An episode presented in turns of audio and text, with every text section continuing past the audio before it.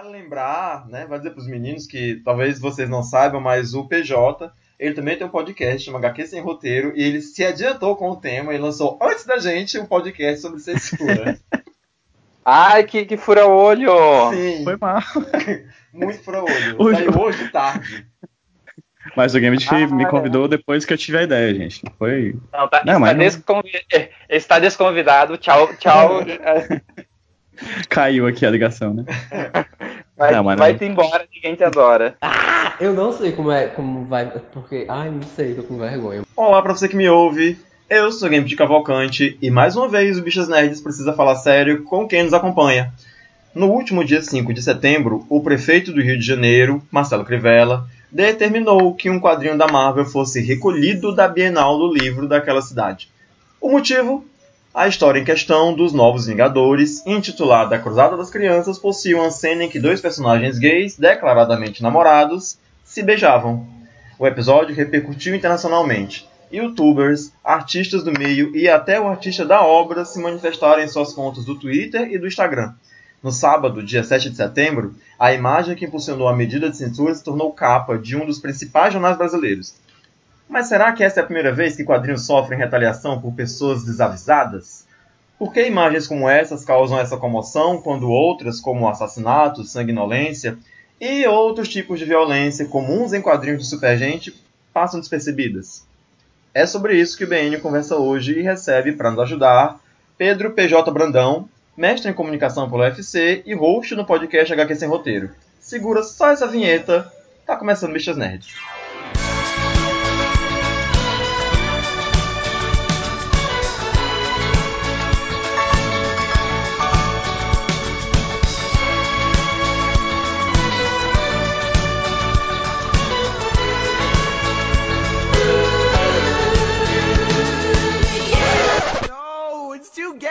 Tem futuro, viu? Faz jornalismo, é? Parece que faz jornalismo. Entre outras coisas. E faço bem gostosinho. Comigo no episódio de hoje, Thomas Gruto. Que não ligou o microfone, mas vai ligar a qualquer momento. Olá, de novo. Eu fiz uma- umas três piadas aqui que agora eu percebi que eu não gravei, mas tudo bem. Além do Thomas Groto, a gente está aguardando a volta do Drigo Menezes e a chegada do José Neto para completar o elenco do Bichas Nerds. E para ajudar a gente no papo, como eu falei antes, tá, olha aí, Drigo Menezes voltou. Boa noite, Drigo. Boa noite. PJ, se apresenta para quem tá ouvindo a gente, por favor. Oi, gente, é um prazer enorme estar aqui no podcast Bichas Nerds. É um prazer, eu gosto muito do podcast de vocês, já acompanho há um tempinho. E, enfim, agradeço o convite e muito obrigado. Eu sou o Pedro, eu sou daqui de Fortaleza, Ah. mesma terra do Gambit. Oi, alguém É. soltou um ai.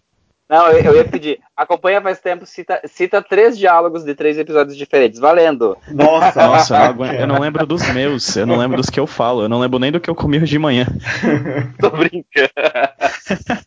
É, eu sou daqui de Fortaleza, assim como o Gambit, eu sou mestre em comunicação, como ele falou aí, pela UFC, estudo quadrinhos desde a graduação, já faz mais ou menos 10 anos que eu estudo quadrinhos, tudo lá no UFC, e atualmente sou professor de uma instituição de ensino superior daqui de Fortaleza também, professor do curso de comunicação e de design da FANOL, aqui em Fortaleza.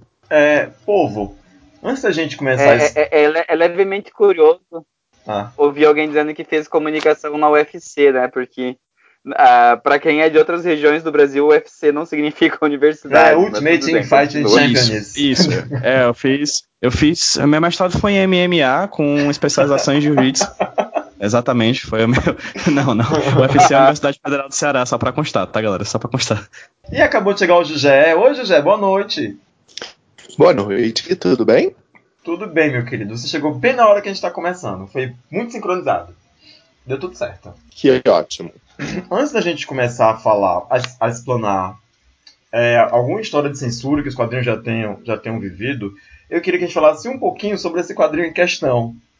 E por que é tão ridículo que ele tenha sofrido censura? Todo mundo que tá aqui leu A Cruzada das Crianças? Eu não. Sim, é um quadrinho bem ruim. É o que eu ia dizer. Eu- É Eu não, porque me disseram que era um quadrinho bem ruim. tempo. Mas eu já li Ai, outras gente, é histórias ruim. com, Icano e Hulking que são bem melhores. São boas, inclusive. Sim. Essa eu não, não li. Via de regra, os quadrinhos dos Jovens Vingadores costumam ser bons, mas essa história especificamente, que é a volta da Wanda pro universo Marvel, porque a Wanda estava desaparecida desde a House of M, Dynasty M. E aí ela volta para os quadrinhos nessa história, que são os Jovens Vingadores, as crianças, dentre eles dois são filhos dela, que é o Icano e aquele rapaz veloz, como é o nome dele? É o... Bom, a tradução é Celery. É, É, Celery a isso. tradução? Credo? Isso, Celery. Uhum. É ruim esse nome, acho que é por isso que eu esqueci. É, enfim, os filhos dela estão entre, é, é, entre super-heróis e um dos filhos dela, que é o Icano, é bicha e namora outra bicha que é um Skrull, que se transforma Meio Skrull. meio Skrull, né? Ele é Kree e Skrull. Ele é Kree e Skrull. É o, o, É o- filho do Marvel com uma princesa Skrull. Sim, o Hulkling. Anyway, é, é uma história bem ruim. Alguém desavisadamente comprou e viu que tinha um beijo gay lá e ficou furioso porque aquilo tava, muitas aspas aqui, exposto pra criança. É. Semana passada Ficou tinha uma mulher. nada. Semana passada tinha uma mulher. Uma Uhum. mulher maluca. Sim, que tweetou isso, fez um, um post no Twitter e logo em seguida apagou. Essa mulher maluca falou: Olha, a gente vai na Bienal comprar uma revista dos Vingadores e olha só o que a gente encontra. Vingadores se beijando. Não, Isso. né? É, aí É é, é, só complementando, foi isso que essa mulher apareceu, ela apagou logo em seguida essa postagem que ela fez, só que depois eu não sei o que veio primeiro, porque aparentemente aquele Alexandre Esquerdo, que é um vereador do Rio de Janeiro, conhecidamente ligado ao fundamentalismo religioso no Rio, ele fez uma moção pública na Câmara dos Vereadores sobre essa, é, essa HQ. E depois o Crivella apareceu no Twitter também falando. Só que eu não sei quem é que foi primeiro, se foi o esquerdo ou se foi o Crivella, se uma coisa é, levou a outra. Mas com certeza o que começou tudo foi o post dessa senhora. É, mas primeiro foi o tweet, o Twitter não. Foi, é o primeiro foi o vídeo do Crivella, né? O, o post dessa senhora foi o gatilho. Depois veio o vídeo do Crivella e depois o cara lá na, na, na câmara. E aí o Crivella, visão das eleições, porque obviamente ele está visão das eleições, resolve né, dar um aceno assim para o seu público maluco, fundamentalista. Olha, gente, estão ensinando as crianças a ser gay. As crianças vão virar gay. Vai passar perto do, do gibi dos Vingadores gay, vai virar gay. Gente, deixa eu dizer uma coisa assim. Se ele tivesse feito um vídeo, tivesse dito, gente, essa revista que a Salvati publicou é uma história muito ruim, não deu seu dinheiro pra essa história, devia ter um, ela devia estar no saco preto e com adesivo escrito quadrinho ruim. Não compre porque a história é péssima. Eu, eu aceitava Não, mas- essa mas calma é também. youtuber, né? Calma. Calma também, Gambit. Não é a melhor história do mundo, mas também não é a pior. Também não é a pior. Ela Gente, não é, é, não, menos, menos. Ela não é. ela não é uma história memorável, não é uma história notável. É Exatamente. uma história como tantas histórias ruins que a gente já leu de quadrinhos nesses, sei lá, e vários anos nessa indústria vital. Então, tipo, Pois é.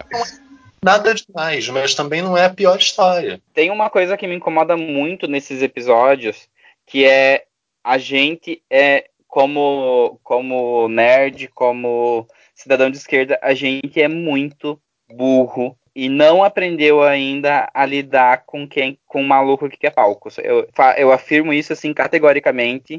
E enquanto a gente não aprender a lidar com um maluco que quer palco, a gente vai continuar elegendo essas pessoas. Porque não é porque o Crivella ou qualquer pastor acredita que essa história vai influenciar uma criancinha que eles fazem o que eles fazem, entende? Não é. Isso é só para manipular os eleitores deles, mas é, é pela publicidade gratuita que eles ganham e a gente segue dando. Isso Mas é o que lá, me irrita lá. muito nesses episódios. Mas, Tom, Não, você está é, falando lá, que Tom. o fosse prefeito eleito com toda a máquina estatal do lado dele. Exatamente. Ele foi com a polícia. Mas ele tem a, ele tem, ele, tem, ele tem a máquina estatal do lado dele no Rio de Janeiro. Não, é não. só isso. Ok. Ok. Ele, Ele, não tem, ele, ele, não tem, ele, ele, ele não tinha projeção, é, uma, uma projeção como a gente acabou de dar para ele. Não tinha. Não, Mas como E- assim, Thomas? O e- não é não sei o que da Igreja Universal lá, gente? Não, Tom, Não tem como, tem como feito da maior de uma das maiores cidades do Brasil fazer o que ele fez sem que isso fique notório, gente, sem que, se- sem que isso repercuta. Não, não, assim, não há nada que a gente possa fazer para Ah. esse palco não ser Ah. criado, gente.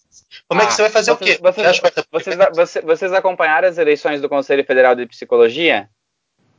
Eu acompanho o resultado. É, tem gente E assim, eu, eu sou tenho-. Eu tenho. A estratégia que tiveram dentro do, dentro do conselho do- dos psicólogos foi não discutir com essa galera que era pró-cura gay, de ignorá-los. Mas é diferente você comparar um conselho de psicologia com uma prefeitura da segunda maior cidade do país. Não é tanto. O problema é que a gente segue dando palco. É isso que eu tô afirmando. Eu não tô falando que eles não estão errados. Mas por que, que a gente pega e, e o foco é 90% do tempo falar o nome do Crivella ao invés de falar sobre é, o beijo ou falar sobre é, algum reforço positivo, entende? A gente segue dando palco pra maluco. Ele rasgou, Tom, Concordo, ele eu acho rasgou a Constituição, ele rasgou a Constituição De Ele ultrapassou propósito. as funções. Ele, ele Ele rasgou ultra- de propósito porque nada vai acontecer com ele. E ele- esse, esse pessoal da extrema-direita, eles não têm vergonha de quebrar a lei. E eles Tom, não têm ele vergonha não de é- estar errado. Eles Tom, não se ele não importam é- em estar errados. Ô, Tom, ele não é o maluquinho da internet, Tom, pelo amor de Deus. Ele é o Ele prefeito, não é? o Rodrigo falou, da maior cidade do Brasil. Ele tem o judiciário ao lado dele, porque o presidente do TJ Rio de Janeiro é aliado dele e deu liminar favorável a ele no recolhimento das obras. É, não, não é um maluquinho da internet, não tem como não Ah, denunciar gente, isso, não calma, tem como é, não falar não, do time dele. Mas vamos isso, lá, peraí. Isso, isso não, o, problema, o problema que eu tô falando é muito com a cobertura que, a- que a imprensa dá pra esse caso, entende? Porque. Tá, Peraí, é, calma. é- É, É, mas eu, então, eu- mas eu acho que eu entendo onde é que Thomas, eu acho que eu até entendo onde é que o Thomas quer chegar. Calma, eu acho que até entendo onde é que o Thomas quer chegar. Eu acho que a questão é que nesse ponto específico, é, isso não virou uma bola de neve ou teve um efeito cascata, porque a gente deu ouvidos aqui o que o Crivella disse. Se ele tivesse, se, se, se, se ele tivesse é, é, só feito um comentário e, e passasse em branco, aí tá, ninguém deu confiança para ele e isso não cresceu. A questão é que ele já chegou tem- querendo proibir, querendo não, né? Proibindo e botou a polícia em cima da Bienal. Então não tem como isso ter, ter, um- ter uma repercussão, não tem como a gente não repercutir o caso, entendeu? Não é que a gente quer, quer, dar, quer dar palco pro, pro Crivella, mas aconteceu uma coisa, é factual, sabe? Mas assim, Mas- eu, eu tenho. Assim, deixa eu falar. O que o Thomas está querendo dizer sobre tirar um pouco o foco do Crivella, eu também acho que era o momento perfeito para que isso tivesse acontecido. Porque a partir do momento que ele toma essa decisão, que como o José falou, antes da gente começar a gravar, ela não é uma decisão estritamente de censura, ela é uma decisão de criminalização da- das nossas Uhum. representações nos espaços públicos. É, é não poder é, existir no espaço público um beijo gay ou a representação de um beijo gay. É não poder existir no espaço público ou num livro é, a representação de dois homens ou duas mulheres de mão dadas é, claramente constituindo um casal. Isso é mais do que censura. Isso é, é, é- é a criminalização do nosso modo de vida. Então, assim, Sim. eu acho que era o momento, um- era um momento muito bom para, para além de frear o Crivella usando todas as armas que a gente possa ter judicialmente, politicamente, etc. e tal, a gente aproveitar para explicar para as pessoas que ver gays não torna ninguém gay, porque é com esse, é com esse espantalho que ele está julgando. Então eu Uhum. acho que a folha, para, eu não comprei a folha de hoje, mas a folha paralelamente a, a capa que fez com o Hulk e o Icano, ela poderia ter uma matéria em algum dos seus cadernos falando sobre esse espantalho que é evocado toda vez para que, os, para que alguns evangélicos e alguns conservadores né, fiquem tocados por essa questão e queiram proteger suas crianças. A Globo ela poderia fazer um programa explicando o que, que é esse espantalho e por que, que esse gatilho funciona. tão. Poderia, paralelamente a todo esse fuzuê, ter uma explanação na mídia do que está em jogo de fato, para além do Crivella, que eu acho que é isso que o Thomas quer colocar. É que eu acho que as duas Exato. coisas têm que ser feitas. Sim, só que eu acho, eu, eu acho que as duas coisas têm que ser feitas, mas olha só. Existe uma diferença entre eu falar, por exemplo, prefeitura toma, é, toma medida inconstitucional de censura à feira de livros. É uma notícia. Agora, quando eu noticio, prefeito Crivella censura beijo gay, eu estou fazendo o que o Crivella quer.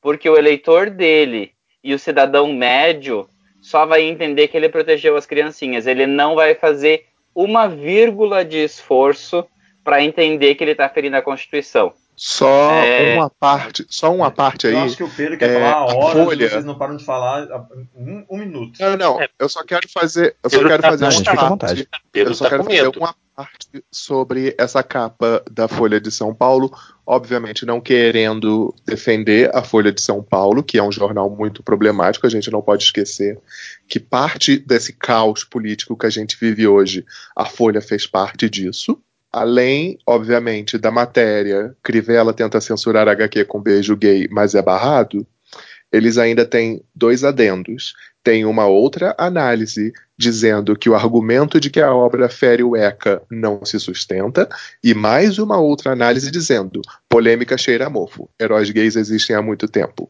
Então, eu diria, eu não li, eu pedi para comprarem esse jornal para mim e eu quero lê-lo. Mas, para mim, eles até incluíram esses outros pontos, sim, na cobertura não é, deles. Não, não é só, só estou fazendo essa parte. Não, eu entendo essa parte, mas o problema é que a gente está colocando a luz sobre o nome dele e associando com uma coisa que a pessoa média que não vai abrir o jornal para ler, que não vai nem clicar no link da Folha, só vai entender. Ele protegeu as criancinhas. Enquanto a gente não aprender a tirar a luz dos malucos, a tirar o maluco do palco, a gente vai continuar fazendo. Foi o que o CQC fez, foi o que a Luciana Gimenez fez, e a gente Discordo elegeu o Bolsonaro a partir disso. Discordo de você, porque a gente não está falando de um maluquinho da internet. A gente está falando do prefeito de uma cidade que tem aparato estatal do lado dele. A gente não estava é, falando de um maluquinho da internet, a gente estava falando de um deputado que tinha o aparato estatal do lado dele. Mas é. a, questão é a personalidade, está no critério gente... de noticiabilidade, gente. Ele, ele é personalidade, é personalidade política, então... Você não tem como não falar dele. Pois é, o nome dele gera... gera, gera... Eu só quero falar clickbait, mas clickbait só, só se aplica para a internet. Mas enfim, ah. Gera comoção, né? Gera audiência. Exatamente. É. Entendeu? Fala, Pedro, o que você queria dizer. Pelo amor de Deus, deixa o convidado falar. Não, gente, tô de boa, fiquem tranquilos. É só que, como a gente está nesse movimento de análise da capa da Folha de São Paulo, eu acho que tem um outro fator que é muito importante aqui, que não fala necessariamente da, da gestão do Crivella como prefeito do Rio, mas fala de Brasil como um todo. Se a gente ficar dando uma olhadinha na capa agora, tem as notícias que já foram foram ditas, né? Crivella tenta censurar HQ com beijo gay, mas é barrado, as análises que foram postadas, etc. Mas tem uma, um texto que é maior, inclusive, do que o do Crivella, que é o seguinte: eles esperam crescimento abaixo de 2% em 2020. Tá, isso aqui é no campo federal, isso aqui a gente está falando de governo Bolsonaro, né? Do Jair Bolsonaro, da questão política do Paulo Guedes, etc. Mas eu acho que aqui a gente tem um, uma chave de interpretação que pode ser interessante para o que vocês estão dizendo aí. Porque se um político, tal qual o Crivella ou qualquer outro político do Brasil, puxa a famosa pauta moral para frente da sua gestão, é porque a sua gestão é uma famosa bosta. Né? Porque se uhum. você tem que trazer a questão moral para conseguir atrelar uma qualidade, qualquer que seja, para o seu eleitorado, que vai levar em consideração essa pauta moral, vai olhar para a pauta moral e dizer: é isso aí, ele está protegendo a minha filha, ele está protegendo meu filho, ele está cuidando das nossas famílias, amém, aleluia. Se você consegue, se você perde tempo e cria um estardalhaço, cria um fato jornalístico, um fato político, como esse de censurar uma, uma HQ que nem boa é, né, como vocês disseram, é, se ele tem que fazer isso é porque necessariamente ele não tem nada melhor a entregar porque ele faz uma uhum. gestão patética. Se não patética, pior do que isso, uma gestão péssima, ruim para a sua própria risível. população da cidade. Eu, como carioca, posso, eu, como carioca, posso atestar. O Rio de Janeiro está numa fase terrível. Hoje postaram no Twitter uma coisa maravilhosa, uma montagem com a foto do Hulk e do Icano dentro de um buraco. Uhum. Mas a primeira que eu vi foi dentro de um buraco na Avenida Itaoca, Avenida Itaoca é um subúrbio da Zona Norte, fica no subúrbio da Zona Norte, tipo Bom Sucesso, Higienópolis, assim, uma cratera. Aí a pessoa botou assim: alô, Crivella, corre aqui no buraco da Avenida Itaoca rapidão. Tem dois E a montagem beijando, é. os Olha- dois se beijando. Olha o perfil do Haddad no Twitter. Tem várias atrocidades acontecendo no Rio de Janeiro e em todas elas tem uma foto. Freixo foto não, também. Tem do Freixo também, né? Tem a imagem Uhum. do, do Hulkling se beijando com, com o Icano. O Icano. É, eu vou Só que- voltar. só eu vou que, assim, deixa, deixa só, deixa, não, deixa, deixa só eu fazer um comentário até aproveitando o gancho da, do que foi dito aqui.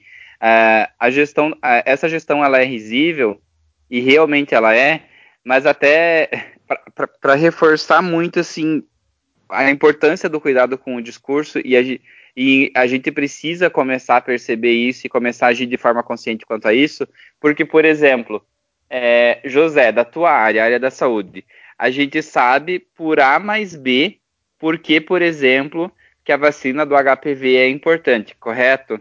Sim. O eleitor do Crivella é contra a filha dele tomar a vacina do HPV. E você pode apresentar um texto complexo explicando isso e ele vai continuar sendo o contrário. Por quê? Eu só estou pegando isso como exemplo. Esquece o HPV, é só o exemplo, porque ele é raso. E o raso é a capa, é a manchete grandona. E a gente deu o palco que ele queria, que era a estratégia que ele queria com isso. Ele tá cagando pro Hulk e ele tá cagando pro Icano. Ele quer se fortalecer com a base evangélica e ele conseguiu. O André ele não precisa, ele não precisa disso. Ele já essa base evangélica já é dele. Ele não precisa Não é- disso. Não gente. é a base, a base evangélica, tô- a base evangélica tem, tem vários Não. eleitores para apoiar, vários Não políticos tem. para apoiar. Mas é assim, não dá para você dizer que ele está com isso, que ele tá consolidado com a base evangélica. Ele precisa trabalhar isso constantemente. Ele precisa estar presente na cabeça dessas pessoas constantemente.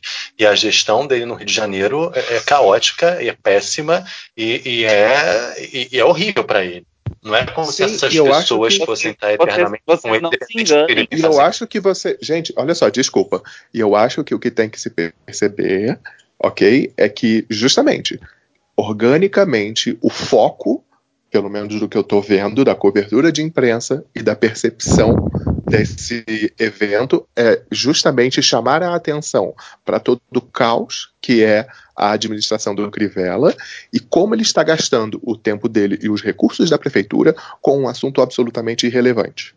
Os convertidos, eles já estão perdidos. Os convertidos já são convertidos, eles não vão escutar argumento nenhum. Mas sim, muita gente está percebendo isso. Tanto que um dos maiores influenciadores do Brasil comprou essa briga. Então, Sim. eu acho que a gente E assim- não pode, a gente não pode tratar isso como se o Crivella fosse um simples maluquinho de internet. O nome dele Mas tem que ser dito sim. O que ele Não, faz tem que mas, ser dito mas- sim. mas a- mas a ação, olha só, pegando Calma, o exemplo muita da gente falando. do- Não, mas eu, eu quero concluir a minha fala, com licença. Ah, conclui, mas, mas, é assim- senão só tu fala. Conclui. Mas olha só, o exemplo da ação do Felipe Neto. Que, que inclusive, coincidentemente, na ação do José, ele, ele cita o nome do Crivella e não cita o nome do Felipe Neto, né? Na ação do Felipe Neto, ele não dá foco pro, Crive- pro Crivella, ele dá foco pra educação LGBT. Entende? É isso que eu tô falando que a gente tem que passar a fazer. A gente tem que parar de dar palco pra maluco e começar a focar em conteúdos que eles são produtivos pra nossa. pra Desculpa. nossa- Se o maluco, se o maluco rasga, se o maluco rasga a Constituição, se o maluco ele tem poder para fazer o que ele quer, independente do que diz as leis, tem que sim combater o maluco diretamente. Você não faz Tem isso que- simplesmente tem que ignorando que ele existe. Tem que combater, mas não, não, Não, mas sei eu, se mas tá. Eu acho que o Thomas está falando de construir outros tipos de narrativas que possam nos favorecer mais do que dar espaço para ele. Exatamente. Acho É que é uma questão de discurso só. Questão de discurso. Que é o que, que o Felipe Neto fez. Gente, olha só. A gente tem que ficar igual a área Stark. Neste momento do Brasil, da política brasileira, a gente tem que ficar igual a área Stark. Fazer uma listinha, colocar todos esses nomes dos quais a gente está se aliando agora e que no futuro vão foder a gente. Essa lista tem que ser um Death Note de preferência, inclusive, tá? A, a, a questão é que esse, isso tudo que a gente, esse caminho todo que a gente percorreu, né, é para chegar no ponto de que isso é apenas um boi de piranha, de que a obra em questão, inclusive, nem tem temática LGBT. Ela, porventura tem um casal lá que é gay e tem uma cena de, de um, um dos parceiros perde outro em casamento e eles se beijam. mas é, é, passa longe de ter foco no, no público LGBT ou em transmitir qualquer tipo de ideologia, seja lá que, que ideologia que eles acham que exista. É, mas eu queria que a gente mantesse um pouquinho do foco da nossa conversa e voltasse a falar do que a gente se propôs. Tudo bem, vou me comportar. Beijo, José. Não estou discutindo contigo, só estou discutindo a ideia, tá? uh, enfim, eu vou aproveitar que levantamos a bandeira branca. E aí eu queria aproveitar para perguntar para o Pedro se, se essa é a primeira vez que quadrinhos sofrem ataques externos por causa dos seus conteúdos. Não, na verdade não, isso é muito antigo. É, esse ano, inclusive, faz 65 anos do lançamento do, de um livro que quem pesquisa sobre o estado dos quadrinhos já deve ter ouvido falar que é o Sedução dos Inocentes, né? Seduction of, Seduction of the Innocent, que é de um psicólogo da época chamado Frederick Werther, que lançou em 54 esse livro como uma espécie de estudo demonstrando pelos, pelas metodologias dele que a, o aumento da delinquência juvenil e infantil nos Estados Unidos estava diretamente ligada a, ao consumo de quadrinhos de histórias de terror e de crime que estavam fazendo sucesso à época. Né? A gente tem ali 54, são alguns anos depois do fim da, da Segunda Guerra Mundial, a queda da venda dos quadrinhos de super-herói e, e, a ascensão desses tipos de, de produção de quadrinhos voltados para crime e terror. Né? O expoente dessa época era uma editora chamada EC Comics, né? Que já tinha nascido anos antes como Educational Comics, mas com a morte do dono e a ascensão do filho dele como dono da empresa, se transformou em Entertainment Comics, né? E aí a EC Comics ela começa a fazer esses quadrinhos, quadrinhos bastante experimentais, que não tinham uma ligação diretamente com, a, com o mundo dos super-heróis. E histórias de terror, histórias de crime, histórias de investigação policial, etc. E o Vertan acreditou na cabeça dele que a, a ascensão do, da, dos crimes violentos é, cometidos por jovens nos Estados Unidos era por causa desse tipo de produção, né? Eles chegavam na, na, nas delegacias, no, nos presídios de, com crianças e jovens, perguntavam qual deles liam quadrinhos, a maioria deles levantava a mão, e aí necessariamente ele disse, não, se ler quadrinho causa crime, faz, comete crimes, é por causa do quadrinho, claramente, que eles cometem crimes, sendo que perguntar quem lia quadrinho naquela época era tipo perguntar quem tem internet hoje em dia, e entendeu? É tipo, precisa, todo né? mundo é, e todo Thomas mundo vez, lia quadrinho naquela época. Thomas uma vez falou, falou pra, lançou pra gente aqui um, um paralelo, que é tipo, você tomar água, assim, né, chega na cadeia e vocês tomam água? E todos os presos, sim, então tomar água uhum. faz vocês é, cometerem crimes. Comete crime. É, acho que inclusive faz mais sentido do que dizer que quadrinho faz as pessoas cometerem crime, assim, porque se não beber água você morre, então não comete crime. Mas, é. em resumo, era basicamente essa metodologia, e assim, o Vertan, tal qual Crivella, tal qual Bolsonaro, tal qual essa extrema-direita alucinada de hoje em dia, que não é nem alucinada, até ela é bem estratégica, né? Ela cria esses, esses factoides exatamente para poder viralizar em cima deles.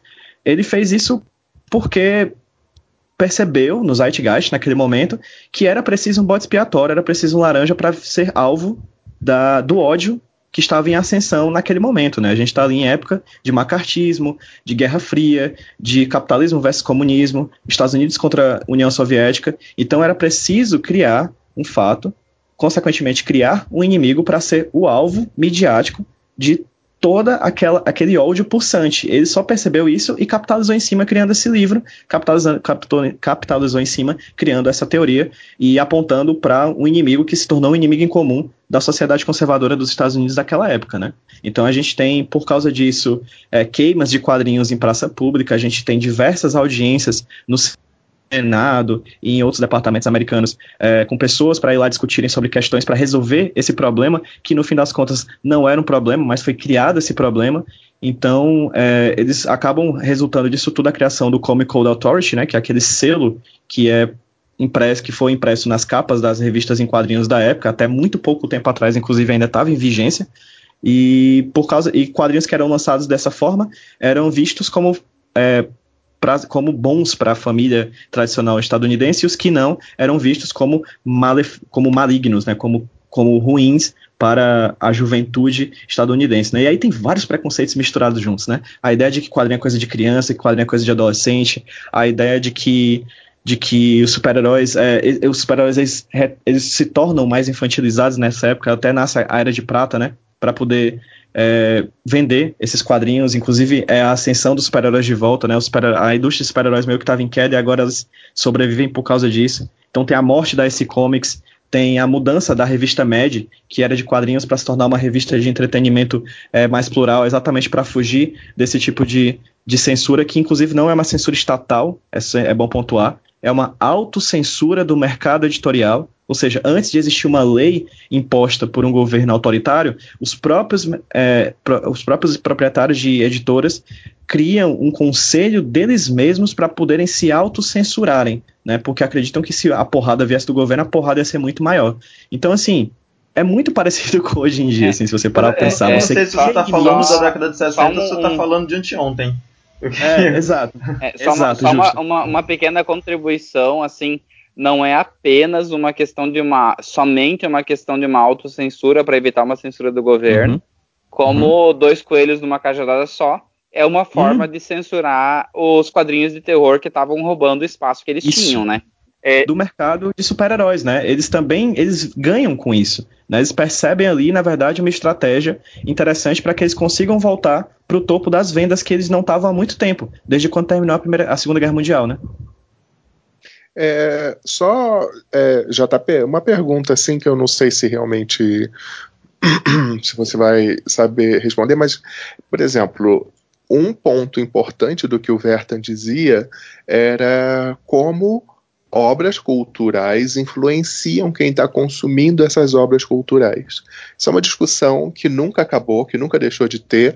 Hoje, muitas vezes, ela é associada aos videogames, né? Porque existem pessoas que defendem que videogames estimulam comportamentos violentos em quem joga, mas afinal de contas, também a gente considera que você ter personagens diversos, você apresentar diversidade é, em obras culturais ajuda a desconstruir é, pensamentos, muitas vezes preconceituosos, porque a pessoa ela tem a oportunidade de ter esse contato com experiências as quais não são familiares a ele.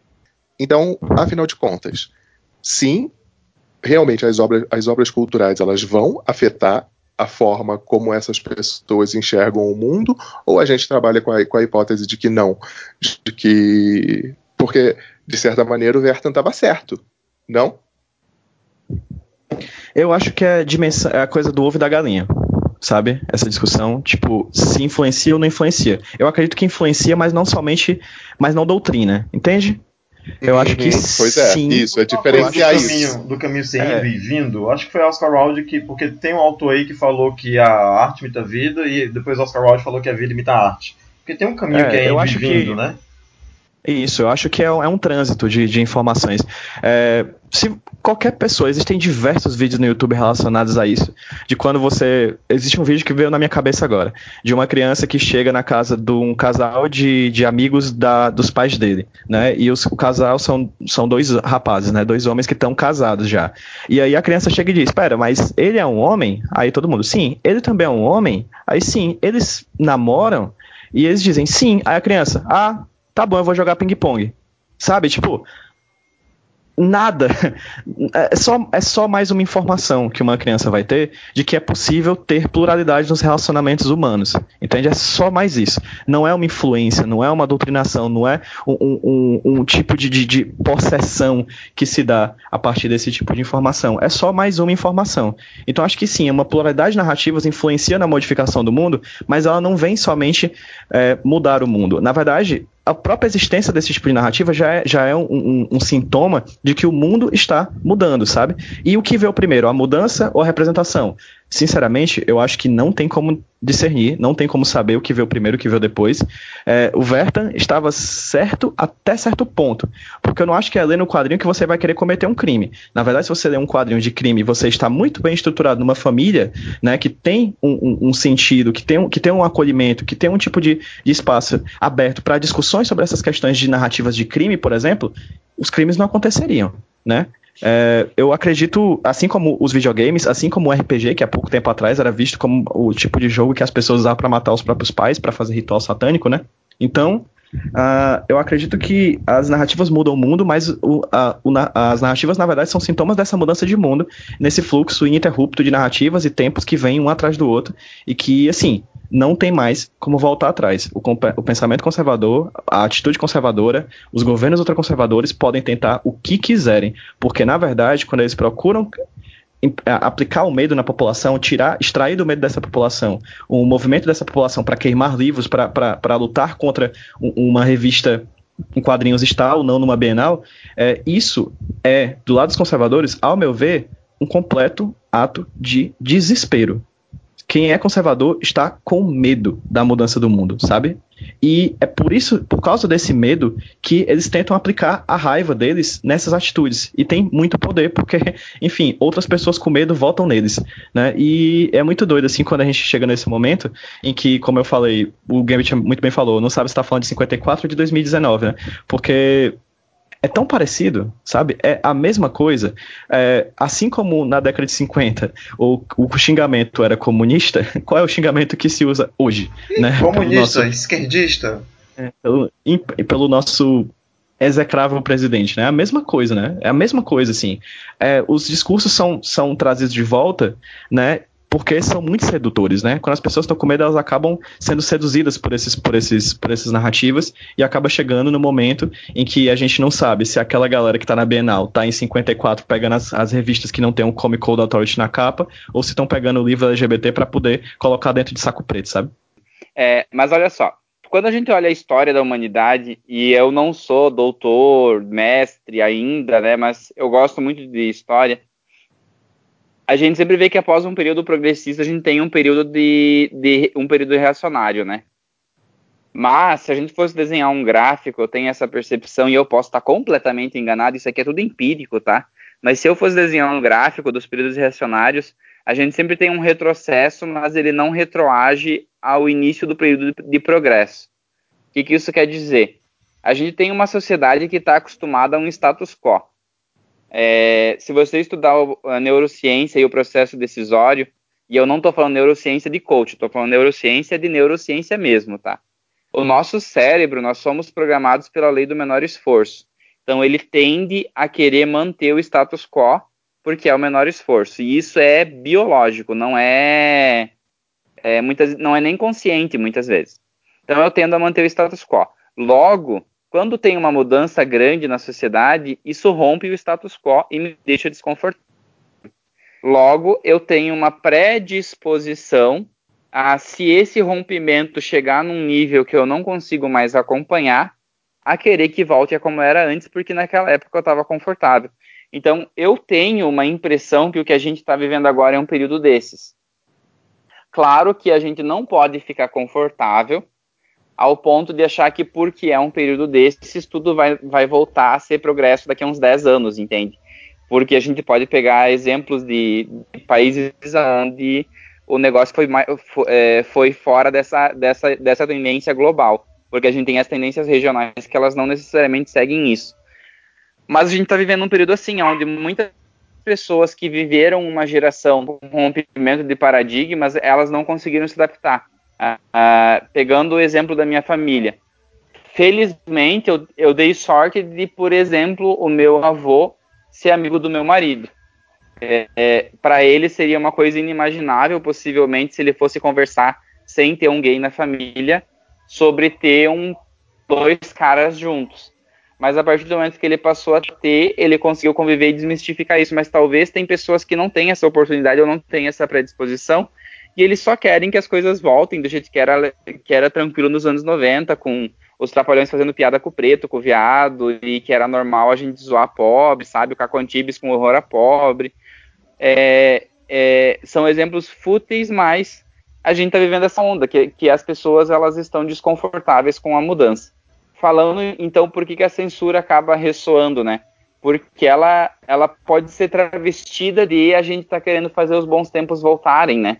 Então é muito perigoso para a gente dar a gente validar esse movimento aonde a, os movimentos artísticos eles acabam sendo frágeis porque a função do artista normalmente é, é gerar questionamento, né? É, não é apenas gerar audiência, mas ele gera desconforto, ele gera de, é, questionamento e, e ele tende a estar no lado opositor ao cidadão médio. Não sei se o que eu estou falando faz sentido ou se parece só conversa de bar, mas é, é uma é uma mudança e a gente tá no olho do furacão, assim, basicamente é isso que eu tô tentando dizer. Tem, tem duas coisas que tu falou, Thomas, que, eu, que tu falou e eu lembrei imediatamente. Uh, assim, que o, assim que virou o ano e o Bolsonaro tomou posse, a, o SBT lançou uma campanha é, para o governo que era Brasil ame-o ou deixe-o. Não sei se vocês lembram disso. Que era exatamente o slogan né, da ditadura militar do Brasil durante a ditadura militar. E o outro exemplo é de 2016, o Make, uh, Make America Great Again, né? Do, do Trump também. É sempre a ideia desse e, e desse, desse e, passado idílico. E também tem menção nazismo perfeito. no Brasil acima de tudo, Deus acima de todos, é, sei lá. Exato. Que é era, que era. É, enfim, a gente sempre tem esse retorno a essas frases de efeito de períodos é, que é, os, os mais conservadores veem como idílicos, como paradisíacos, como um momento bom. Ah, na minha época que era bom véi, a América nunca foi great pra ser again, entendeu? Assim como o Brasil nunca, nunca foi ame ou deixo, nunca ninguém amou o Brasil, enfim, não existe esse passado. Esse passado é construído é, de representações que são muito sedutoras para pessoas que estão em momentos ruins, né? Com a crise econômica, por exemplo, uma, uma crise de qualquer tipo que seja, né? Tem um conceito que eu, eu gosto muito de estudar, que eu gostaria de estudar, inclusive, mais que a ideia de pós-memória, né?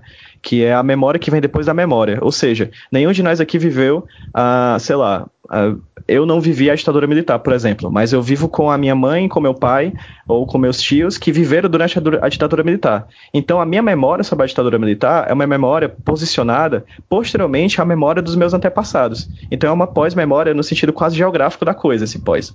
Então se eu tenho uma memória a partir de uma memória do passado. Esse conceito inclusive nasce num, é, quando a, a pesquisadora Marianne Rich ela fala do mouse do Art Spiegelman.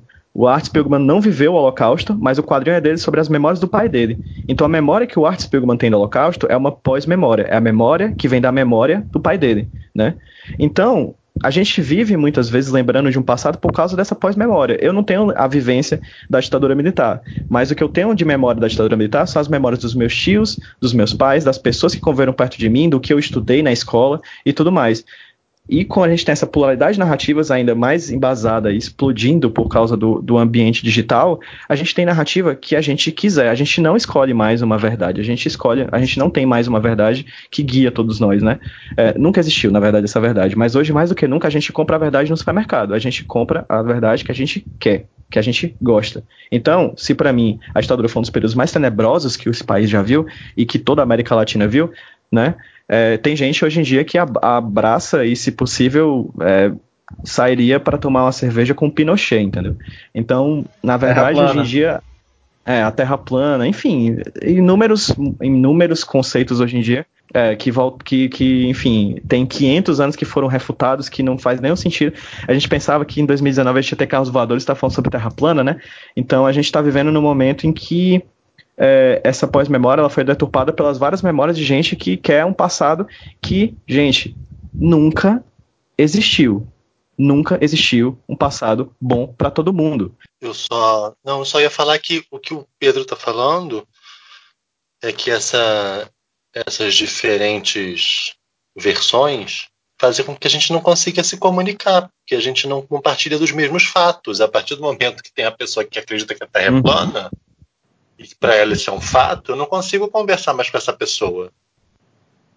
Não, a gente não tem um fato comum, a gente não tem uma história em comum, sabe? É. Para ela a é. realidade é outra. É, quebra, quebra a ideia de, de, de, de, progresso humano, né? Se a gente for parar para pensar. É, se a gente for parar pra pensar, tipo, quebra a ideia de um progresso. A gente sempre pensou que a gente ia partir de um pressuposto. Pô, a Terra é redonda. Massa, agora vamos atrás do, do, do, do, ônibus espacial, né? Vamos atrás da. Não, aí a gente tem que retro, retroagir para centenas de anos no passado para voltar numa conversa que já, já era superada, né? Cansa. Isso e cansa. aqueles trabalhos, é que assim, aqueles trabalhos é... grupo, você não consegue resolver nada, porque tem sempre uma pessoa que você já fechou tudo com o grupo. Mas aí vem a pessoinha e, não, mas isso aqui, eu não ando trabalho em grupo, eu tô me sentindo nos trabalhos de grupo da escola. É, e, e, e, assim, a gente tem a, a questão da pós-memória, que eu gostei desse conceito, né, JP? É, mas a gente tem, tem, também a questão da pós-verdade, né? Que é a, o exemplo da Terra plana. Tipo, a verdade existe, mas a gente está num período que o discurso ele é tão. Não que assim existam 100% de verdades absolutas, obviamente, mas existem verdades que elas já foram comprovadas, assim. E a gente está num período que o discurso assumiu uma função tão poderosa que eu questiono a verdade sem ter um, um embasamento plausível, porque eu sou totalmente a favor de questionar a verdade estabelecida. E a ciência existe para questionar a verdade. É, isso é, é, da natureza da evolução. Mas as pessoas elas estão questionando por questionar, sabe? Assim, é, eu sou, eu sou, eu sou só um, um pequeno momento de desabafo, mas eu estou numa situação onde o meu marido é engenheiro e ele tem um sócio que é engenheiro e o sócio dele engenheiro que fez uma faculdade que estuda física, que estuda, né, construção a partir de princípios da física, acredita que a Terra é plana.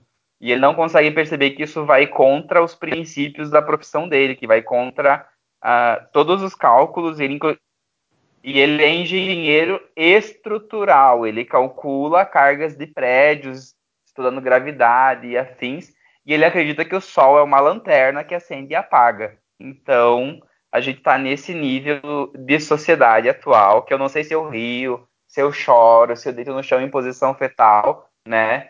Mas vamos falar sobre quadrinhos, porque eu, tô, eu tô muito disperso hoje. Desculpa, eu vou, eu vou Eu vou tentar resumir tudo que foi dito agora em duas únicas frases. A primeira é que ler quadrinhos com temática LGBT, que nem é o caso do, quadrinho citado em questão, mas enfim, ler quadrinhos com temática LGBT só influencia positivamente as pessoas ou as crianças porque elas passam a ter um contato. Porque só é estranho para a criança, partindo do princípio que a criança é uma tábula rasa, só é estranho para a criança quando você diz para ela que aquela coisa é estranha. Se você trata qualquer fato como natural, para a criança também vai ser natural. Em segunda instância, que a gente dá dois passos para frente e um passo para trás. Dois passos para frente e um passo para trás. E a gente está no momento do passo para trás. O problema é que se a gente não tomar cuidado, a gente cai. Essa, essa coisa do, do, do, do, tabula rasa, Brembit, é bom porque ser falado, porque assim como você pode dizer para uma criança que amar outras pessoas, dependente do, da, do gênero, é normal, o ódio também é naturalizado, né?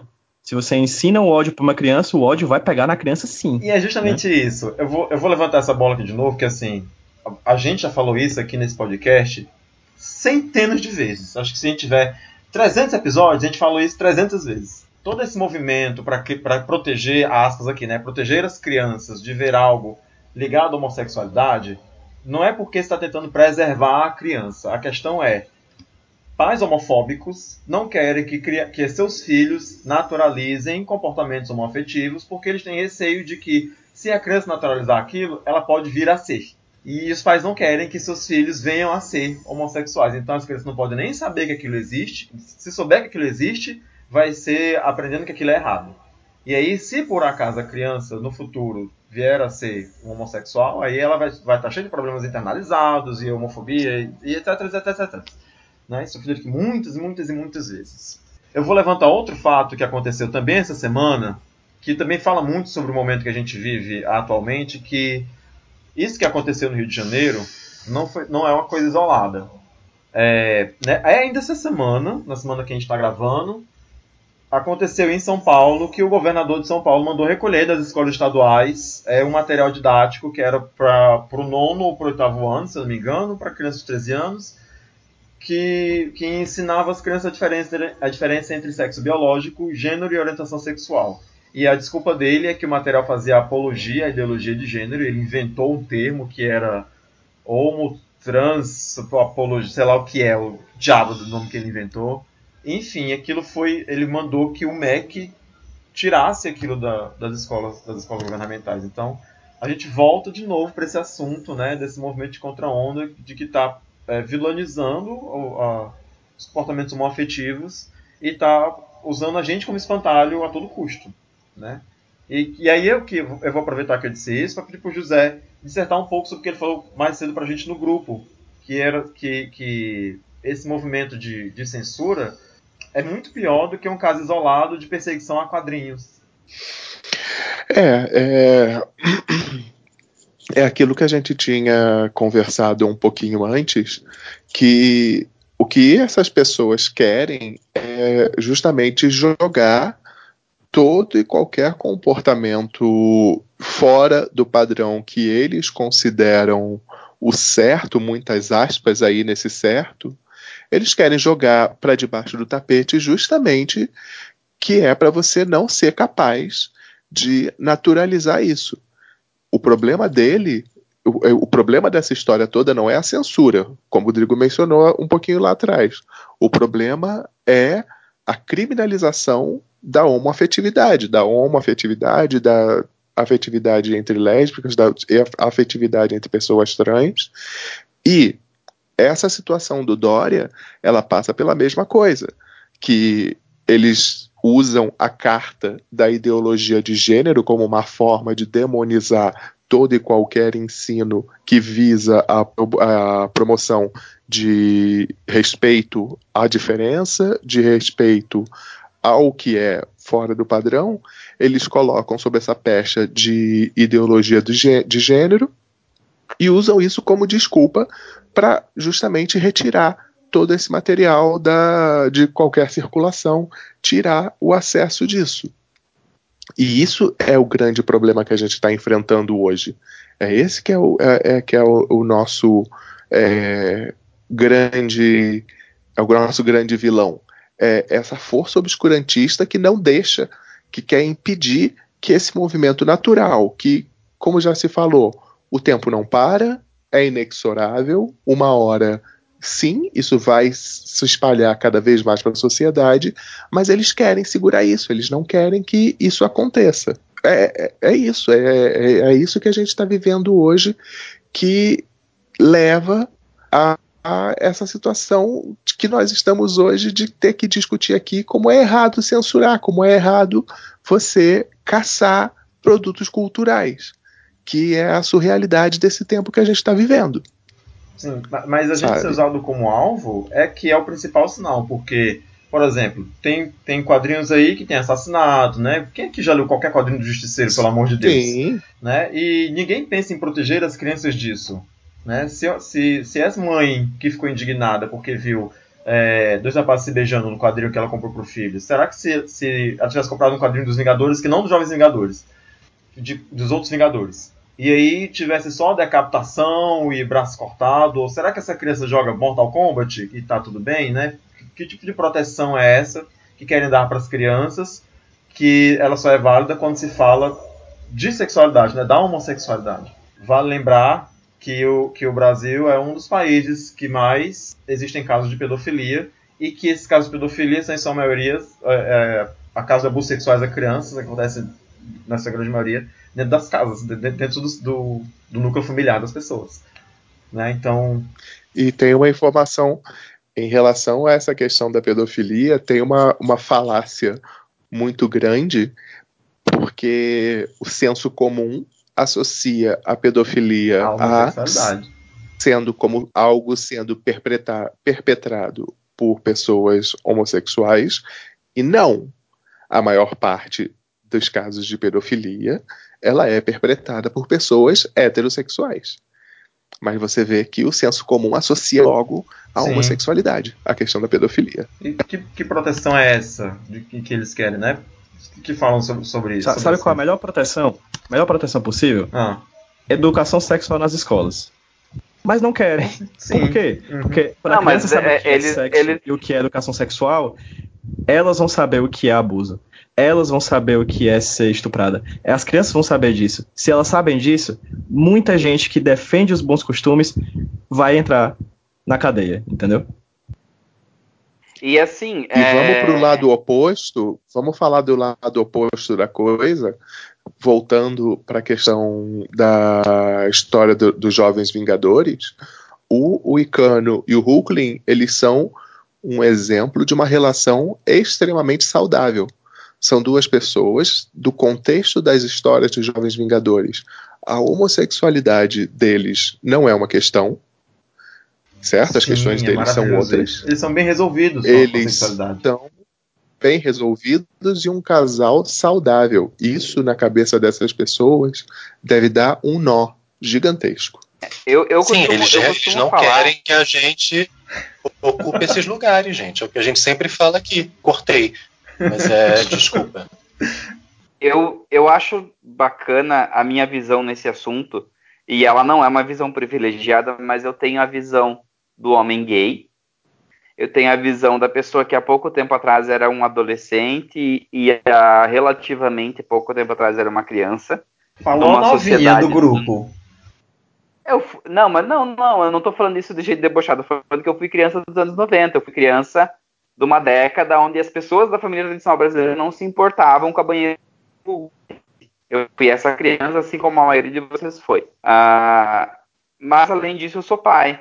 E eu tenho um filho pré-adolescente barra adolescente, eu não sei mais onde eu encaixo ele. Ah, e eu tenho a visão do pai também. E o que que acontece? É, uma das coisas que eu mais procuro pensar quando eu penso ó, o que, que eu vou expor pro Fábio, e não existe uma certeza, obviamente, quando a gente pensa como pai, e a visão dessa mãe, por exemplo, que fez essa publicação, talvez tenha passado por isso, talvez ela seja vítima do que ela mesma é, conviveu até hoje, né? Mas a gente, a gente pensa muito sobre o que, que a gente expõe os filhos. Mas eu tenho cada vez mais me convencido e é muito importante, é muito mais importante um repertório emocional e intelectual do que uma proteção. Obviamente, eu não vou pegar o Fábio e mandar para ele um vídeo de um acidente de ônibus com pessoas esquartejadas, né? Só pegando um exemplo extremo, porque isso não vai gerar um repertório positivo, não vai gerar um repertório produtivo. Mas é, eu levei ele no cinema ontem. Até o pessoal da fila do cinema me questionou um pouco. E eu não tinha visto ainda, então foi meio que na sorte, assim. É, só que aqui em casa a gente gosta de filmes de terror. Então eu levei ele assistir a parte 2 do filme It no cinema. E eu fiquei muito satisfeito vendo aquele filme. Eu tava com medo quando eu levei, porque a gente sempre pode estar errado, né? Se tivesse muito pesado, eu ia levantar, ia sair, ia levar ele embora mas eu fiquei muito satisfeito porque o filme começa com uma ação de homofobia e um assassinato de um menino gay. Essa é a primeira cena do filme. A segunda cena é uma tentativa de estupro de uma mulher por, pelo marido dela. É, e ao longo do filme tem um personagem que ele, ele, ele faz uma jornada de aceitação da homossexualidade dele. E eu fiquei satisfeito porque uma das funções que a arte tem é trazer repertórios que talvez eu não tenha na vida real ou que eu ainda não tenha tido na vida real. E que bom que eu pude demonstrar para o meu filho as consequências da homofobia num filme, sem precisar demonstrar para ele na vida real. Que bom que ele pôde ver um exemplo de relação não consensual num filme, que não glamorizou isso, que demonstrou é, como uma coisa negativa, ao invés de demonstrar isso na vida real. Assim como que bom que eu posso demonstrar para uma criança, e quem dera eu tivesse tido essa oportunidade, sendo que deixando bem claro, não é uma revista pública infantil. Se um pai comprar e deixar o filho ler, o pai escolheu deixar o filho ler, que existem relacionamentos gays saudáveis, porque quando eu era adolescente eu não tinha essa informação. E eu achava que o normal era um cara mais velho se aproximar de mim e querer fazer sexo comigo, porque eu não tinha essa informação. Eu não tinha esse filtro. Eu não tinha essa noção. Ninguém falava sobre isso comigo, sabe? E esses, eu não sei se eles são só burros ou se eles são maldosos, esses caras, mas eles querem manter as nossas crianças nessa ignorância com uma desculpa falsa de proteção, que na verdade deixa eles muito mais vulneráveis, porque, momento filosófico aqui de bar, mas conhecimento é libertador, conhecimento é empoderador, e eles querem negar o conhecimento para para as crianças e para os adolescentes, sabe? E nem sei se eles querem negar ou se eles só querem usar isso como discurso de poder, mas é isso que eles estão negando como consequência, sabe?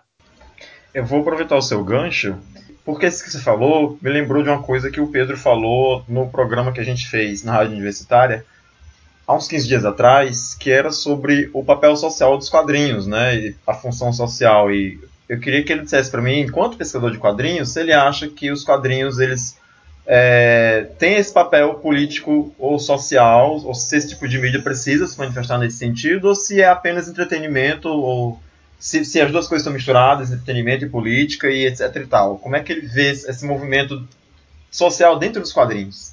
é, é engraçado que sempre se cria essa dicotomia, né, entre o que é política e o que é entretenimento, né? Sendo que eu não vejo nenhum tipo de dicotomia aí, na real. Porque se algo se a política é viver em sociedade, se um produto cultural é jogado dentro da sociedade, necessariamente por ele já estar dentro da sociedade existindo, ele já é político, né? Então, os quadrinhos de super-herói, qualquer que seja, quando as pessoas dizem, ah, tira os quadrinhos, tira as políticas dos meus quadrinhos, parece que a pessoa nunca se deu conta, por exemplo, da primeira capa do Capitão América socando a cara do Hitler, né? Na, na década de 40, assim.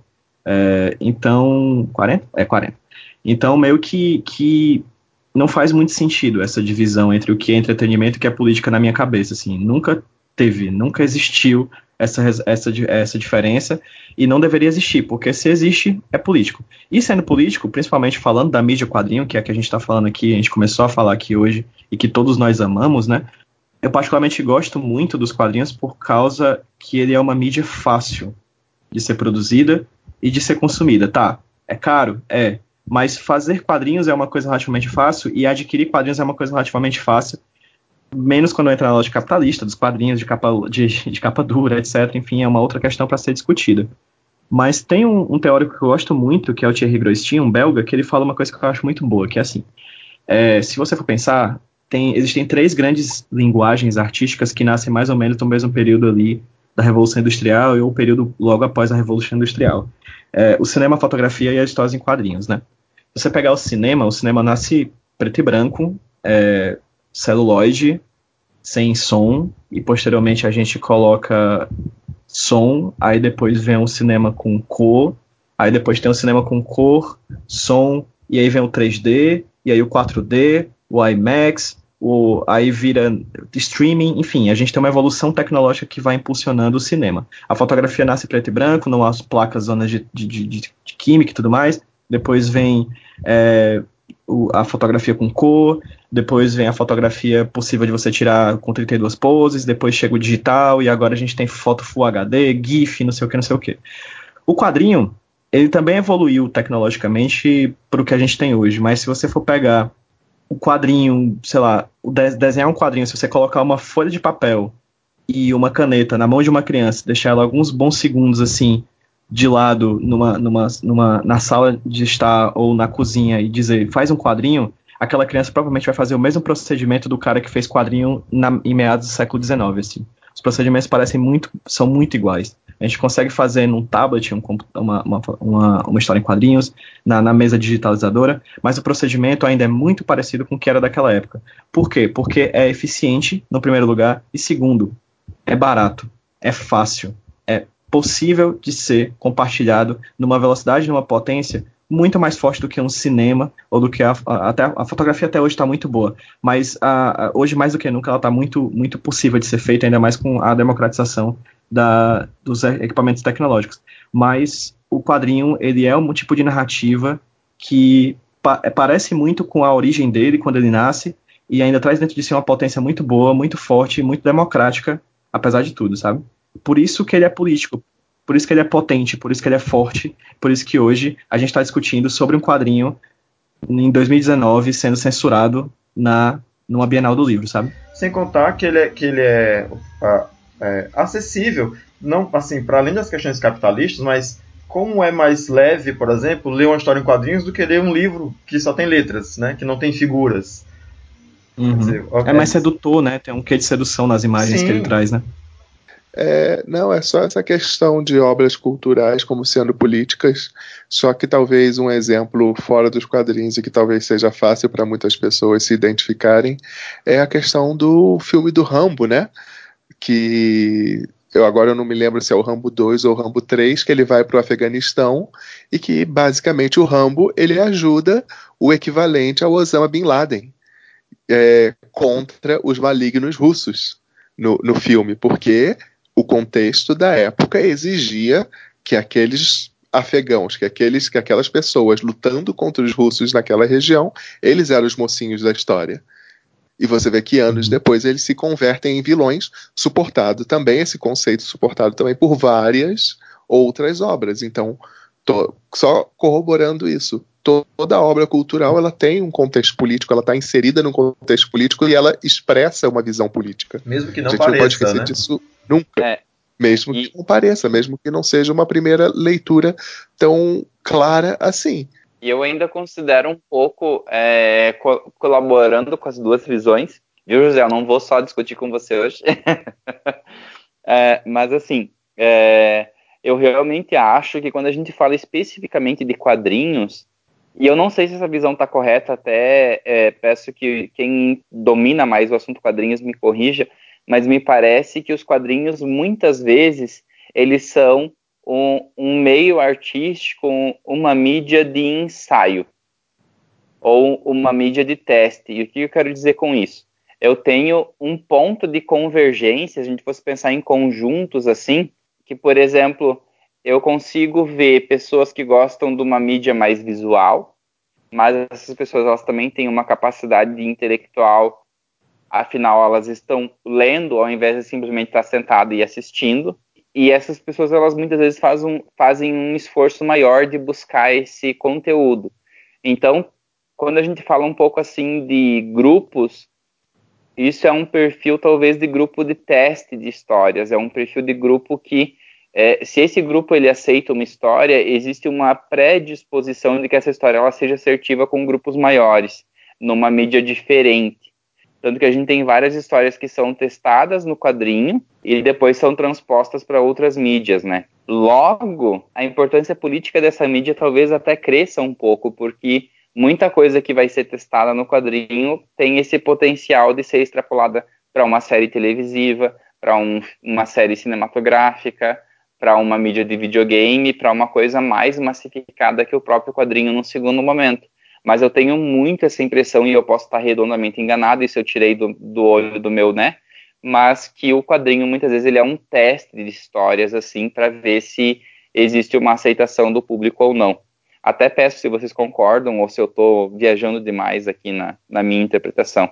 Eu pego muito pela visão do PJ mesmo da questão de que é uma mídia barata e de fácil divulgação. É só pensar como fanzine é uma coisa que existe desde sempre. É justamente isso. É, um- é uma maneira fácil, é uma maneira acessível de você contar uma história ou de você querer passar os seus pensamentos. Os Homens das Cavernas já escreviam histórias em quadrinhos. Pode ser, pode, você pode considerar que os, os, os desenhos lá, é, aquele, aquele, aquelas pictografias, aqueles desenhos nas cavernas antigas, elas seriam uma, uma precursoras das histórias de quadrinhos que a gente tem hoje.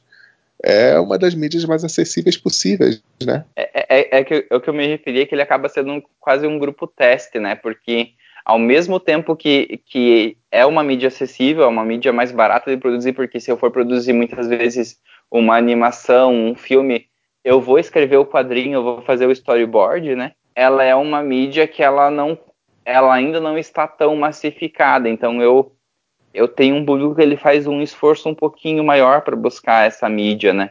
Sei lá, me parece que é um, é um local uh, que muitas vezes alguns discursos podem ser testados, né, na- no quadrinho. É, eu tenho duas coisas para falar.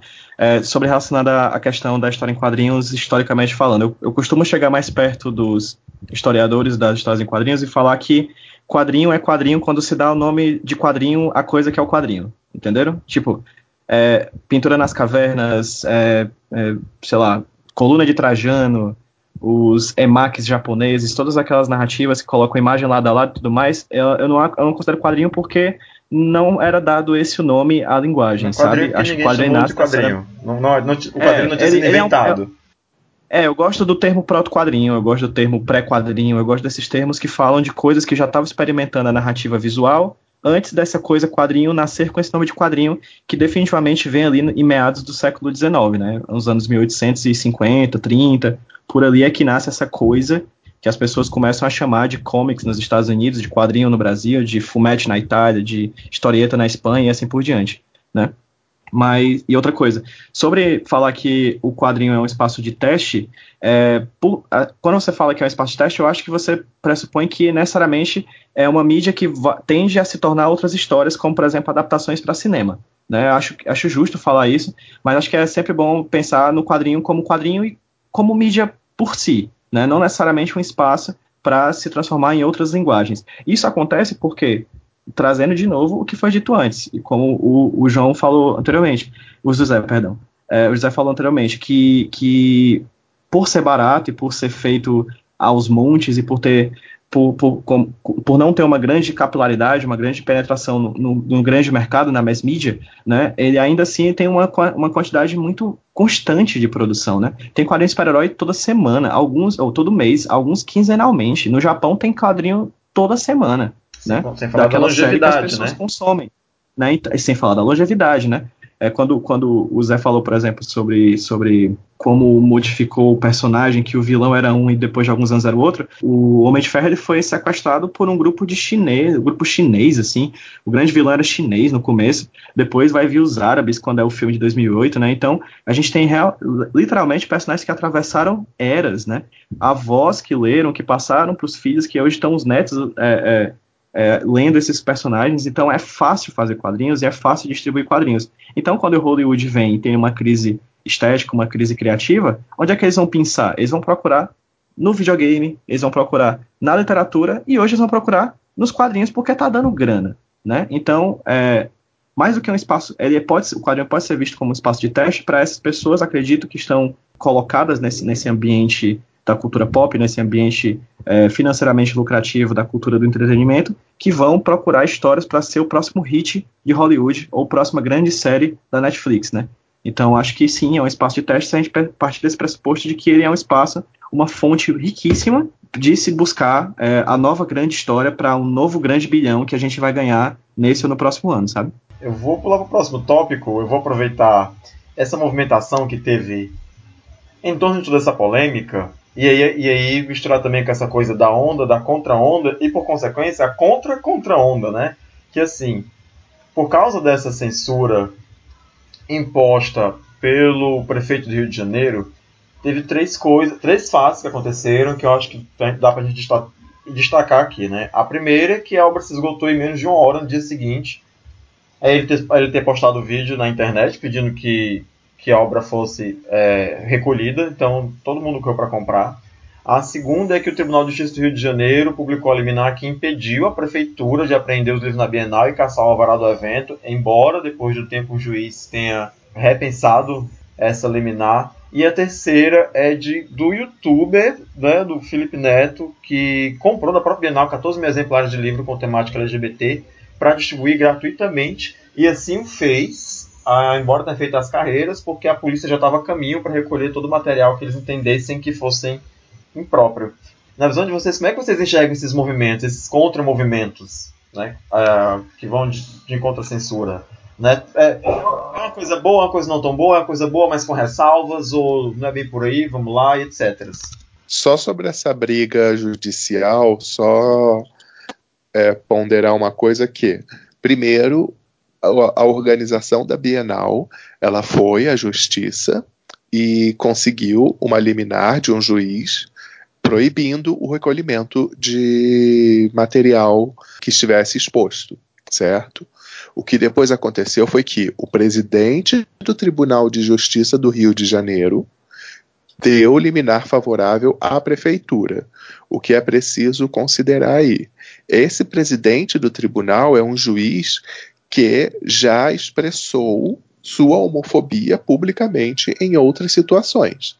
Ele, por exemplo, considera que as pessoas têm o direito de dizer que homossexuais são pessoas doentes.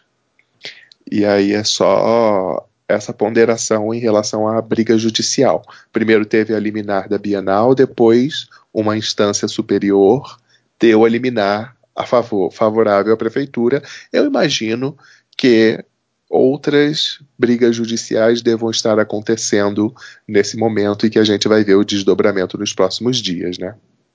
Agora, eu queria só retomar uma coisa que, que falaram lá atrás, que até eu já falei também, mas eu acho que mais do que medo que as crianças virem gays, eu acho que mais do que isso tem muito essa questão de da gente ser aberração. As aberrações não podem circular no espaço público. Assim como a gente tem uma sociedade que esconde o deficiente físico, é, a, a gente, acho que isso está mais em questão do que do que propriamente claro que também tem, mas antes desse medo das crianças virarem gay, tem essa Mas não se misturam as duas coisas? se mistura, mas Porque assim, se a mas gente acho é aberração, quem quer que seu filho seja uma aberração? Ninguém quer, né? É, mas eu acho que é mais forte essa coisa de, de não querer que a gente circule por aí como se fôssemos um, como se fôssemos iguais a eles. Que aí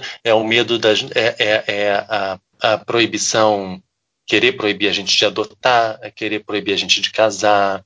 É, ai, pode ser gay, mas seja gay escondido no seu quarto sabe? É, é muito mais isso, e aí se usa como desculpa essa coisa da, de, da gente transformar a criança em gay. Mas, enfim, para além disso, e para além do liminar do juiz, da censura, do juiz homofóbico, Felipe Neto fez mais do que os vereadores do Rio de Janeiro, né? Sim, eu concordo. E aí, quando lá atrás eu estava falando que a gente tem que ficar com a listinha da área Stark, é porque hoje Felipe Neto Felipe Neto apenas está sendo uma pessoa do século XXI. Apenas está sendo uma pessoa razoável. Uma pessoa razoável, exatamente.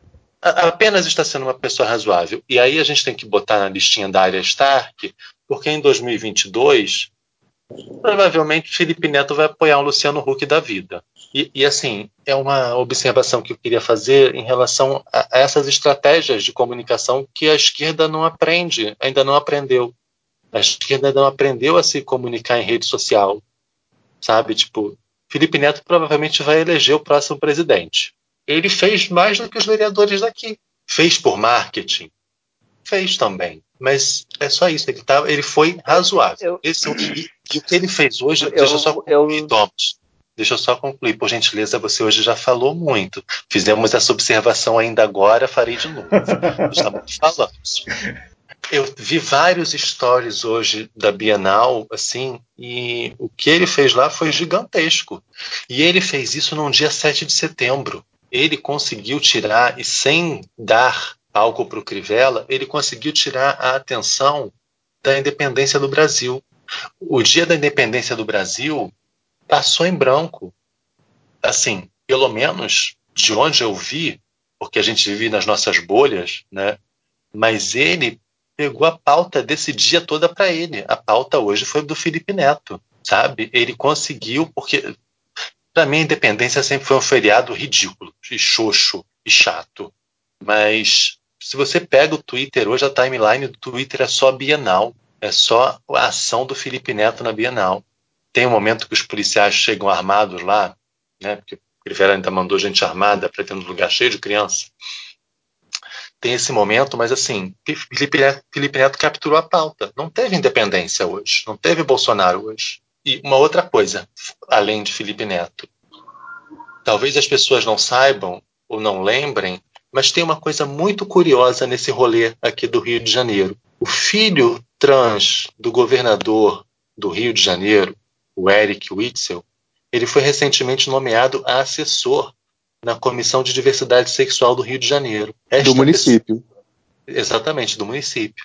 Esta pessoa que, no contexto das eleições, não falava com o pai, pediu para o pai não se referir a ele em campanha, não usá-lo como né, na campanha em momento algum, em algum momento fez as pazes com o pai e logo depois disso ganhou um cargo na prefeitura do Rio de Janeiro, na coordenadoria de diversidade sexual. E o que que essa pessoa tá, o que que essa pessoa que é um de nós, e assim, ser um de nós não, não o obriga a seguir as pautas da esquerda ou pensar igual a gente, mas o que, que essa pessoa que está numa, coordena, numa coordenadoria de diversidade sexual, que ganhou esse cargo, né?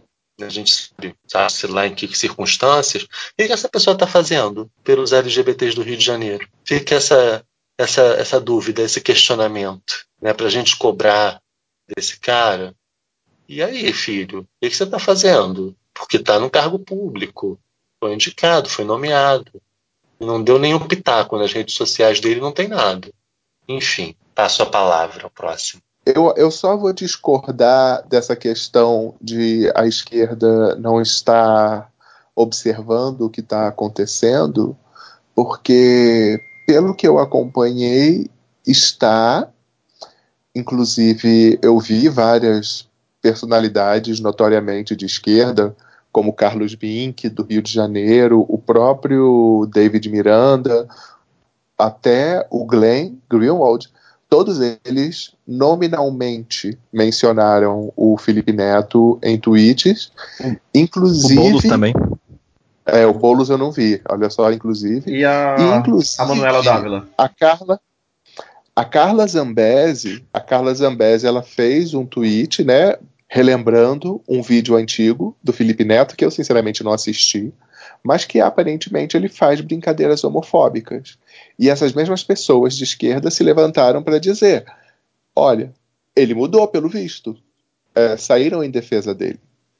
É, então eu acho que a gente está num momento em que as narrativas estão se formando. Eu não sei dizer ainda qual vai ser a que vai emergir disso aí. Mas eu diria que a gente está acompanhando justamente esse desenvolvimento dessas narrativas e eu, sinceramente, ainda não sei para onde elas vão.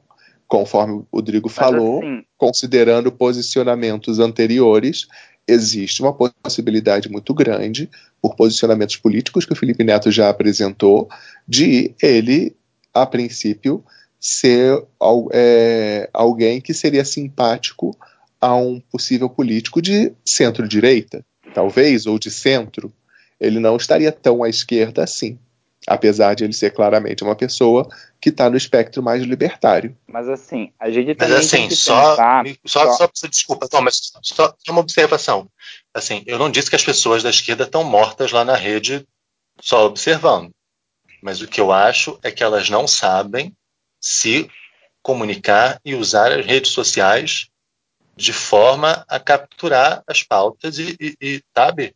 Eu Que elas não são, obviamente, o Felipe perdeu o Neto. foco. Né? Eu- eu- não sei, eu Não, não é só. Não sei se, se a minha pergunta foi mal feita ou se ninguém entendeu ou não prestou atenção, né? Mas Não- eu, eu, não eu, vamos- eu- desculpa, Tá, só um, mas é porque senão a gente vai se prolongar nesse mesmo debate Não, mas- que não é mas- interessante mas pra precisa- gente. Mas eu só preciso concluir um- a minha vírgula que eu não coloquei antes, e é rápida. É que assim, a gente tem. E, e isso afeta a questão da censura, tá? Então é relacionado, Gambit. A gente tem muitas vezes se preocupado com quão de esquerda é alguém que é de esquerda. E me desculpa, mas é, eu era uma pessoa que há dois anos atrás tinha ojeriza pelo Felipe Neto, porque eu adotei meu filho dois anos atrás, eu tinha pavor que ele assistisse um vídeo dele, e hoje eu vejo como esse menino mudou. E a gente fica tão preocupado às vezes, se- será que esse aliado aqui é de esquerda o suficiente? Que a gente a gente acaba se enfraquecendo muitas vezes perante a uma direita que está mega ah, e que e pessoas que eu conheço que são de direita razoáveis votaram com força no Bolsonaro só para tirar o poder do poder, entende? Ah, então, talvez uma das coisas que a gente tenha que aprender é que existem as épocas que a gente tem que debater dentro da esquerda e existem as épocas questões fundamentais como o combate à censura e o direito à manifestação artística precisam ser defendidos, que a gente não tem que debater dentro da esquerda, porque o debate não está aqui, o debate está em quem está ameaçando isso. Eu acho que existem momentos e momentos, sabe? E a gente, como esquerda, ainda não aprendeu a, a separar essas, é, esses momentos. Por exemplo, eu vi alguns posts elogiando Felipe Neto e está cheio de gente de esquerda descendo a lenha. E realmente faz sentido, porque a gente está falando sobre uma ação e nessa ação ele, ele agiu bem. Então, não dá para a gente querer invalidar isso, sabe? Não, eu não vejo como isso faz sentido eu querer afastar um aliado de alguma forma. Eu não vejo um, um cenário produtivo. E a gente perdeu as eleições sendo assim, a gente precisa aprender a deixar um pouquinho de ser assim, sabe? O que eu queria dizer com a pergunta era mais ou menos, e eu vou agradecer o Thomas dessa vez, era mais ou menos isso que o Thomas falou, porque assim, quando a gente está falando aqui de contra-onda, de toda a perseguição que a gente está sofrendo, que é real, também existem as pessoas que estão indo de encontro a essa contra-onda, ou com essa contra-onda. Aí eu fiz esses três, soltei esses três exemplos, né? É, onde que as pessoas compraram os livros de que, e que eles se esgotaram, apesar da advertência ou justamente por causa dessa advertência do, do, do, prefeito. A outra foi o Tribunal de Justiça, que decidiu pela Bienal. E em terceiro lugar, o Felipe Neto. Eu não sei se é dever da gente analisar as atitudes do Felipe Neto enquanto pessoa, enquanto cidadão. Porque falando de, do caso isoladamente, ele fez um negócio bacana. embora tenham questionamentos. Né? Tem gente que se questionou porque, ah, se ele fez isso com os LGBTs, por que, que não comprou de autores negros para distribuir? Por que, que não comprou de autores mulheres para distribuir? Ou então, ah, ele comprou para distribuir na Bienal, só vai ter acesso a gente que já poderia ter comprado, ao invés de distribuir nas comunidades, não sei o quê, porque nunca tá bom, nunca é suficiente. E não dá pra gente ficar analisando o passado do Felipe Neto, porque um dia na nossa vida todo mundo foi escroto, ninguém nasceu desconstruído, a gente também já discutiu isso aqui centenas de vezes. Né? Se um dia ele foi escroto lá atrás, no passado, que bom que agora ele não está sendo mais. Né? Vamos só comemorar isso, não ficar trazendo, desenterrando as coisas que a pessoa falou quando ele ainda era um babaca, porque nós mesmos vivemos pregando isso aqui, que da evolução das pessoas, de estar tá explicando para as pessoas, desconstruindo, reeducando. Nós mesmos passamos por isso. Então, eu, eu corroboro o que o Tom falou, acho complicado a gente ficar tentando colocar nesse contexto, fazendo previsões para o futuro, né? Pode ser que dê merda? Pode ser que dê merda. Mas nesse contexto especificamente, ele foi bacana e existe um movimento, né, embora não pareça, existe um movimento que vai, que está tentando combater essa, essa contra-onda contra -onda conservadora que quer, de alguma maneira, nos usar como espantalho. Gambit, só uma parte que essa questão desse vídeo desse vídeo antigo do Felipe Neto, quem levantou esse vídeo, quem levantou esse questionamento foi uma política do espectro conservador, certo? Que aí ela na verdade, ela está atacando a atitude do Felipe Neto agora, e foi justamente muitas pessoas que são notoriamente de esquerda que foram em defesa dele nessa questão. É, esse é o primeiro ponto. Em segundo, em segundo, segundo a parte que eu queria fazer é que realmente hoje em dia discutir política é muito difícil. Por quê? Como eu falei, o Felipe Neto claramente ele está no espectro mais libertário. Ele é uma pessoa que tem um posicionamento libertário, tanto que esse apoio dele a uma questão de injustiça contra a população LGBT demonstra isso.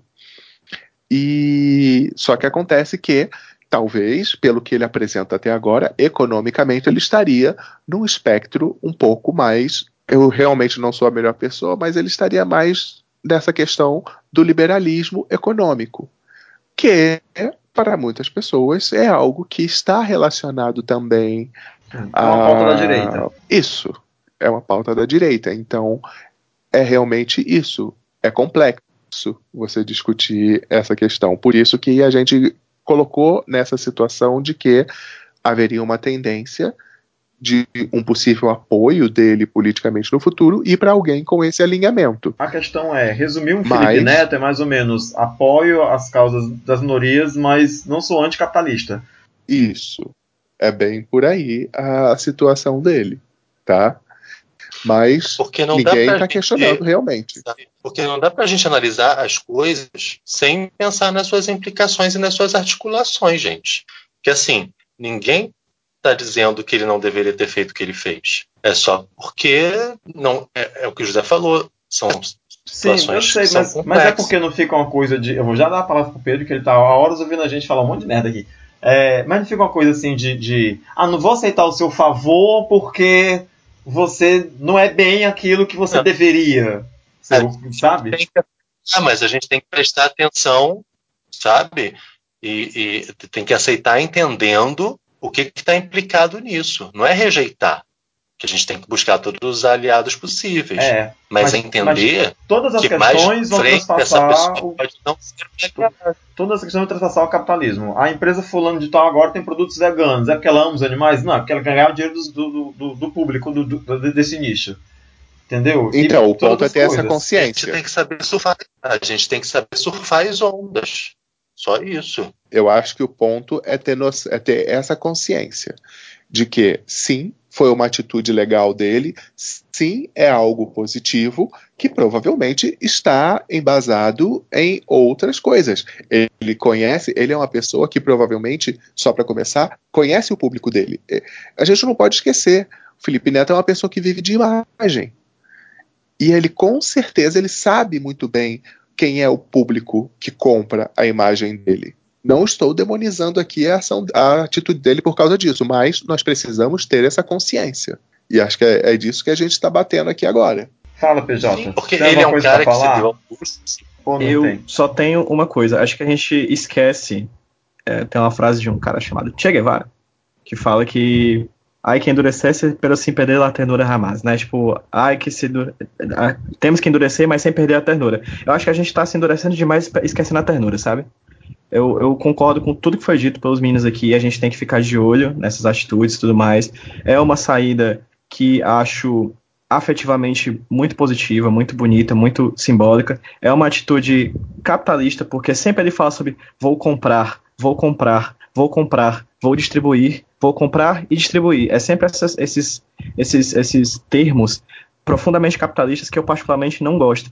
Mas a gente tem que ser terno de vez em quando também e perceber que diante das atitudes que podiam ser feitas, ele fez uma das melhores, ele fez uma das mais impactantes, ele fez uma das mais relevantes. Em um segundo momento, em outro momento, a gente senta e conversa sobre como criar uma revolução por enquanto, a gente tem que se endurecer, mas sem perder a ternura, entendeu? Acho que a gente tem que ser terno e dizer, ok, você fez o que podia, o seu passado não te condena mais, você está fazendo isso certo, mais para frente, quando a gente chegar no outro ponto de conflito, a gente senta e resolve esse conflito. Por enquanto, você fez o que podia e fez bem. Ou seja, por isso, né, por, por isso que eu falo, por, esse, por essa atitude, muito obrigado. Até porque, é, embora seja uma atitude que nem todos nós possamos fazer por questões de capital, propriamente dito, né? Ele fez o que o cidadão que tem o poder aquisitivo que ele tem podia fazer.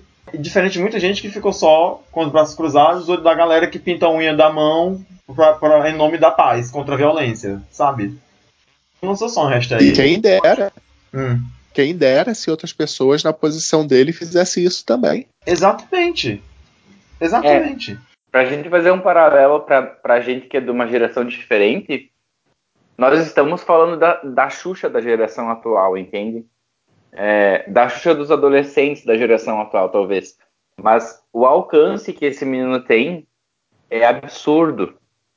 E que bom que ele teve um, um acesso aí de, de, consciência que ele não começou a fazer que nem o irmão dele e entrar numa piscina de, de Nutella ao invés de, de comprar briga. A gente tá falando do menino e eu tô longe de ser um fã dele, assim, mas de um menino que perdeu um contrato de algumas centenas de milhares de reais porque ele declarou que ele é vegetariano e ele não vai mais fazer propaganda de consumo de carne. A gente está falando de um menino que está passando por um processo de desenvolvimento de consciência.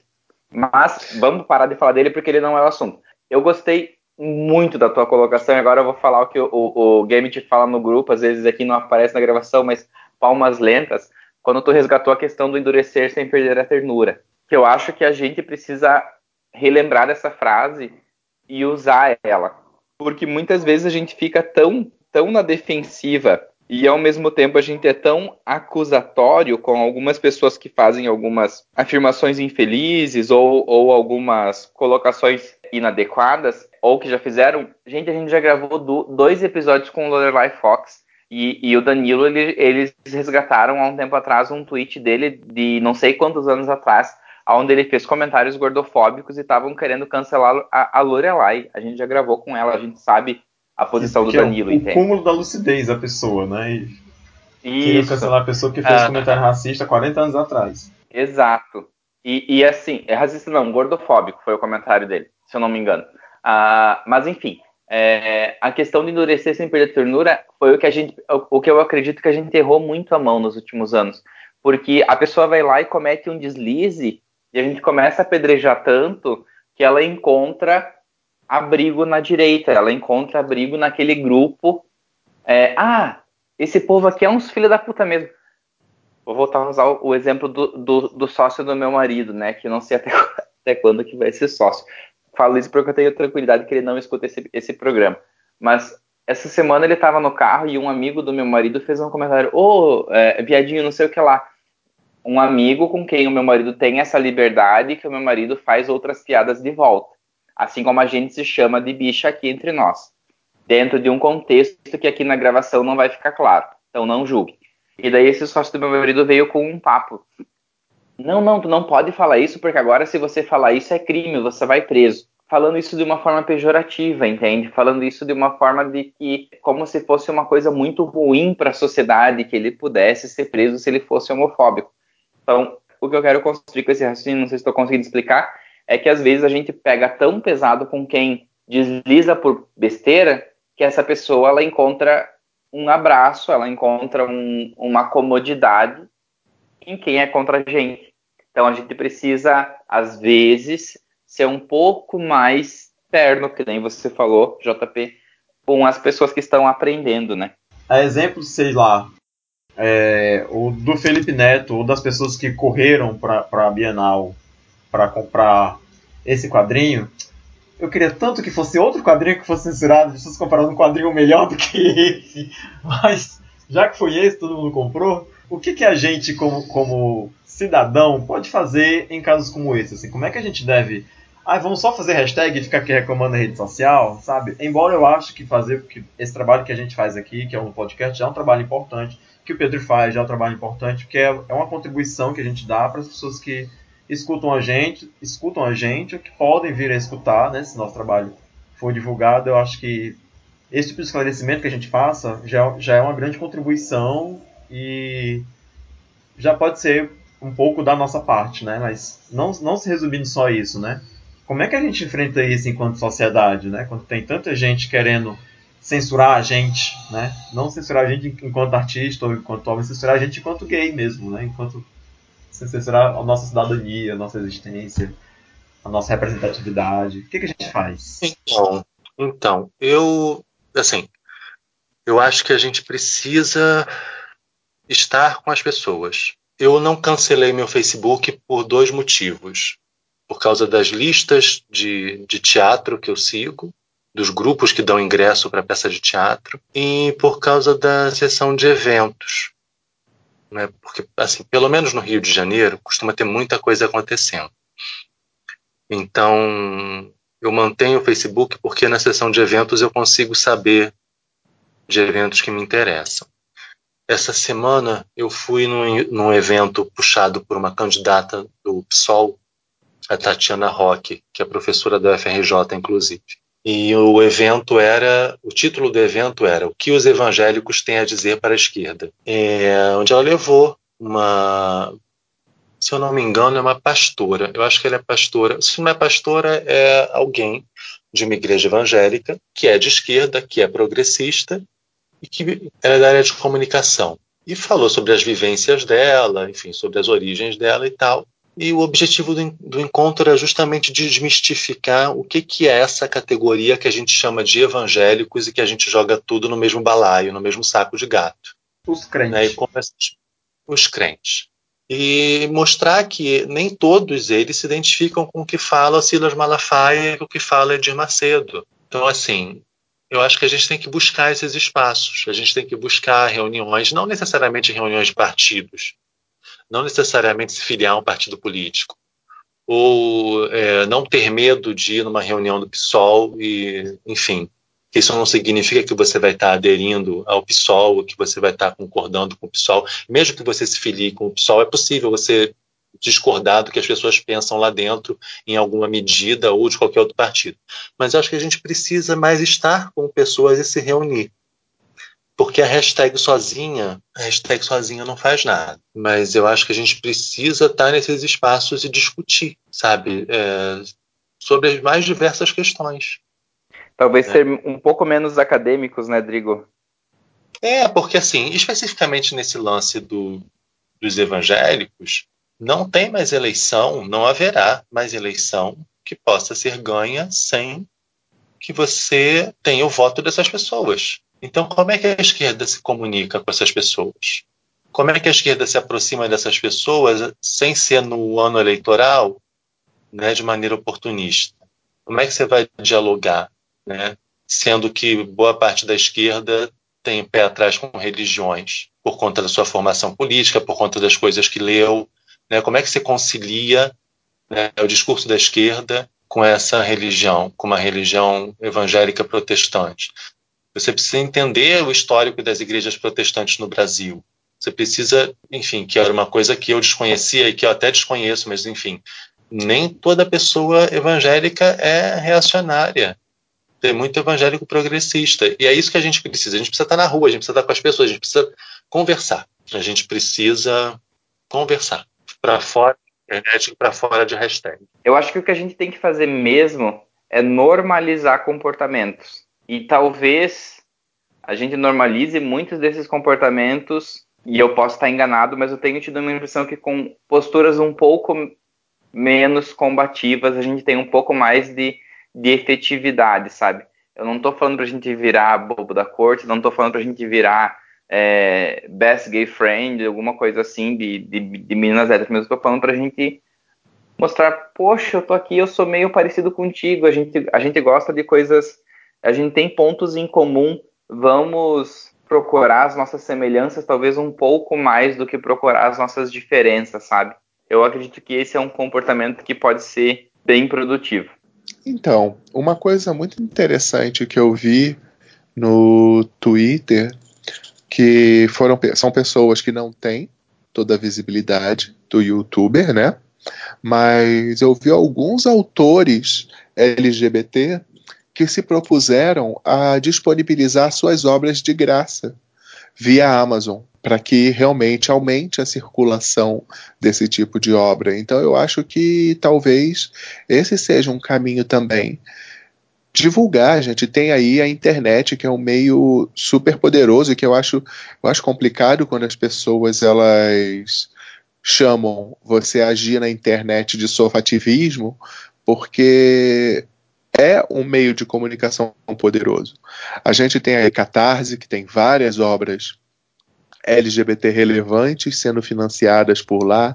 A gente tem autores que disponibilizam seu e-book via Amazon. A gente tem produtores de tirinha. A gente tem todos esses produtores de conteúdo aí acessíveis a um clique. Então eu acho que a gente tem que divulgar, a gente tem que conhecer, a gente tem que dar suporte a esses artistas e justamente dar visibilidade ao trabalho deles. Talvez seja também uma coisa importante a se fazer, algo que a gente precisa ter noção desse poder da internet de divulgar a informação e que a informação está aí só esperando que alguém descubra e que alguém divulgue mais. É, eu eu parto de um local de privilégio, né? Do qual eu vivo, assim, né? Como homem branco, hétero, classe média, assim. Então acho que o que eu posso fazer, e concordando com todos que vocês disseram aí, é como é privilégio deixar a voz de outros ecoarem, né? No HQ Sem Roteiro eu faço muito isso, assim, eu pelo menos sempre penso nisso. Não existe nenhum mês do HQ Sem Roteiro que não passe com pelo menos um programa que não tenha a voz de uma mulher, por exemplo. Na verdade, o esforço seria não ter, sabe? Acho que o esforço, o esforço maior é não ver as pessoas que estão ao meu redor, assim. Uma coisa que eu discuto, que eu vi muito a, a, conversando com as meninas sobre questão de quadrinhos e tudo mais, elas dizem, ah, os caras dizem, ah, vamos fazer um bate-papo sobre Batman, mas não tem nenhuma mulher para Cara, tem, sabe? Sempre tem. Sempre tem. Então, como como eu falei, no espaço privilegiado que eu, privilegiado que eu tô, é sempre, o mínimo que eu posso fazer é dar esse espaço, entende? Me calar e ouvir e deixar as pessoas ouvirem o que, que todo mundo tem a dizer, entendeu? Acho que é o mínimo que eu posso fazer e concordo com tudo que vocês disseram antes também. A gente também aqui tem essa política de dar espaço. É por isso que de vez em quando vem um hétero para falar com a é, gente aqui. Agradeço, gente. agradeço. Uh, eu queria dizer que fiquei muito emocionado com tudo que vocês disseram. Eu acho que tudo, todos esses posicionamentos são maravilhosos.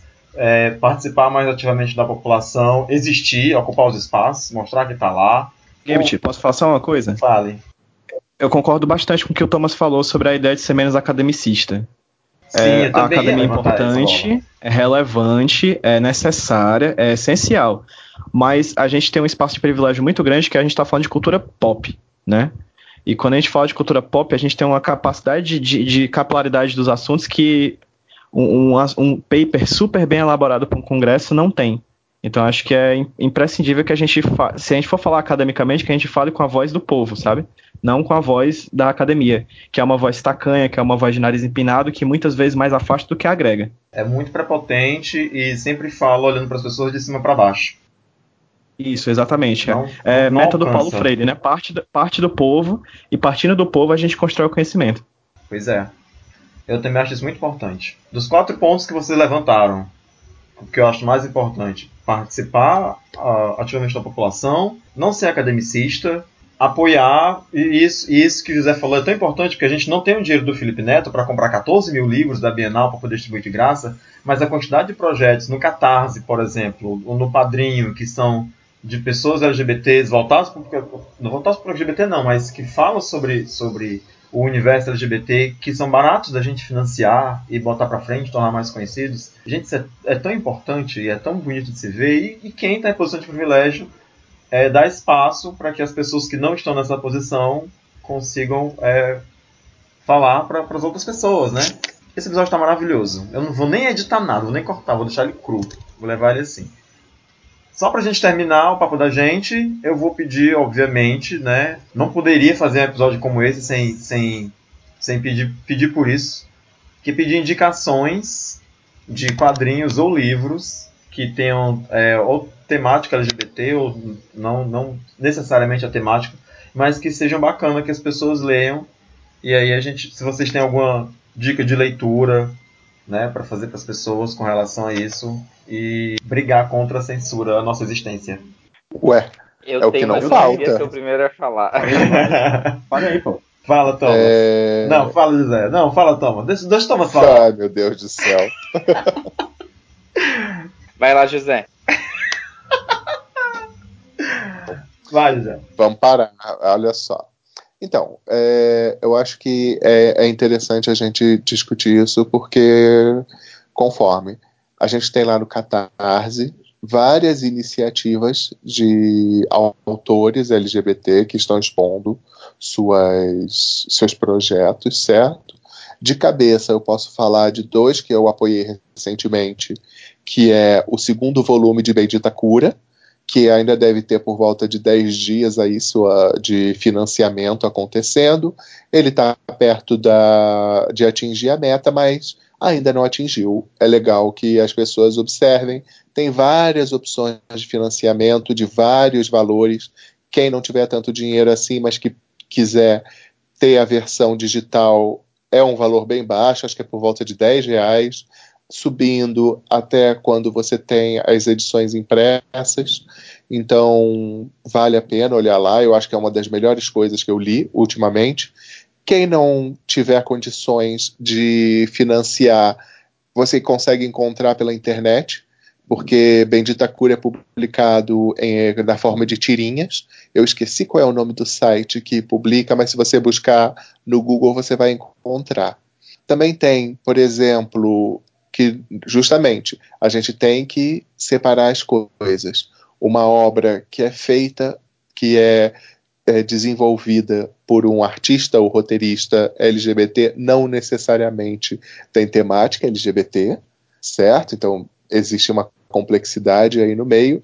Mas, por exemplo, a Luísa Lemos, né, que já participou de alguns episódios nossos, ela está também fazendo parte de um projeto coletivo no Catarse e que quem se interessar pode ir lá contribuir também, certo? Que é uma coletânea de histórias baseadas no sítio do Pica-Pau Amarelo, só que colocando uma temática um pouco mais é, pós-apocalíptica, é um, uma ideia até interessante. A Luísa, por sinal, está desenhando muito bem. A, as páginas que ela postou no Instagram dela arrebentaram, então quem se interessar, vai lá e contribui. E procura aí, gente. Tem, tem na internet um monte de, de obras. E ficando no mais comercial também, recentemente saiu O Marido do Meu Irmão, que é um mangá com. Esse sim, é um mangá com temática LGBT. Inclusive, Certo, o Xnet presenteou né, um, um seguidor do, do Instagram nosso com, com esse quadrinho. Exatamente. E que é uma história que trata de desconstrução de preconceitos, ela trata de familiaridade, ela é bastante legal, eu fiquei muito surpreso positivamente com essa história, tá certo? E é isso. Estão aí as obras, essas seriam as indicações que eu faria nesse momento. Só para complementar o que o José falou, o site que o Bendita Cura está sendo publicado é o Tapas, que é um site que reúne várias, vários quadrinhos. Tapas. Pô, valeu. Procura lá Bendita, Bendita Cura Tapas que você vai conseguir achar o site. Valeu, PJ. E para complementar o que o José falou Quantos também, complementos? Não, é porque Bendita Cura, pra- quando provavelmente o episódio sair, já vai ter terminado o, o prazo dele no Catarse, porque faltam 12 dias. A gente está hoje no dia 7 de setembro, gravando. É, a gente E já- sai Já tá- ma- mais de 12 dias, a gente sai no dia 15. Esse episódio é pra sair no dia 15. Mas assim, provavelmente deve conseguir bater a meta, porque já está com 76%. E o da Luísa Lemos, o nome do projeto dela é Rancho do Corvo Dourado. Faltam 42 dias. Esse dá para dar um gás se as pessoas que ouvem a gente É no Catarse também? no Catarse também. Está com 25% e faltam 42 dias. Ok. E quais são suas indicações? Então, eu só tenho uma indicação. Eu comprei já tem um tempo um livro maravilhoso chamado Ricardo e Vânia. Vocês já devem ter ouvido falar. É, ele- esse ah, livro eu, eu tava querendo ler ele. Ah, ele é sensacional. Eu li em dois dias, em duas tardes. E semana passada eu fui num painel na Bienal, no Café Filosófico, onde o autor participou, Chico Felite. E tirei foto com ele, tirei foto com a mãe dele, que aparece no livro. Ela é muito fofa, foi muito legal. E, mas o livro é lindo, porque o livro ele conta a história de um homem que ficou conhecido em São Paulo como o Fofão da Augusta.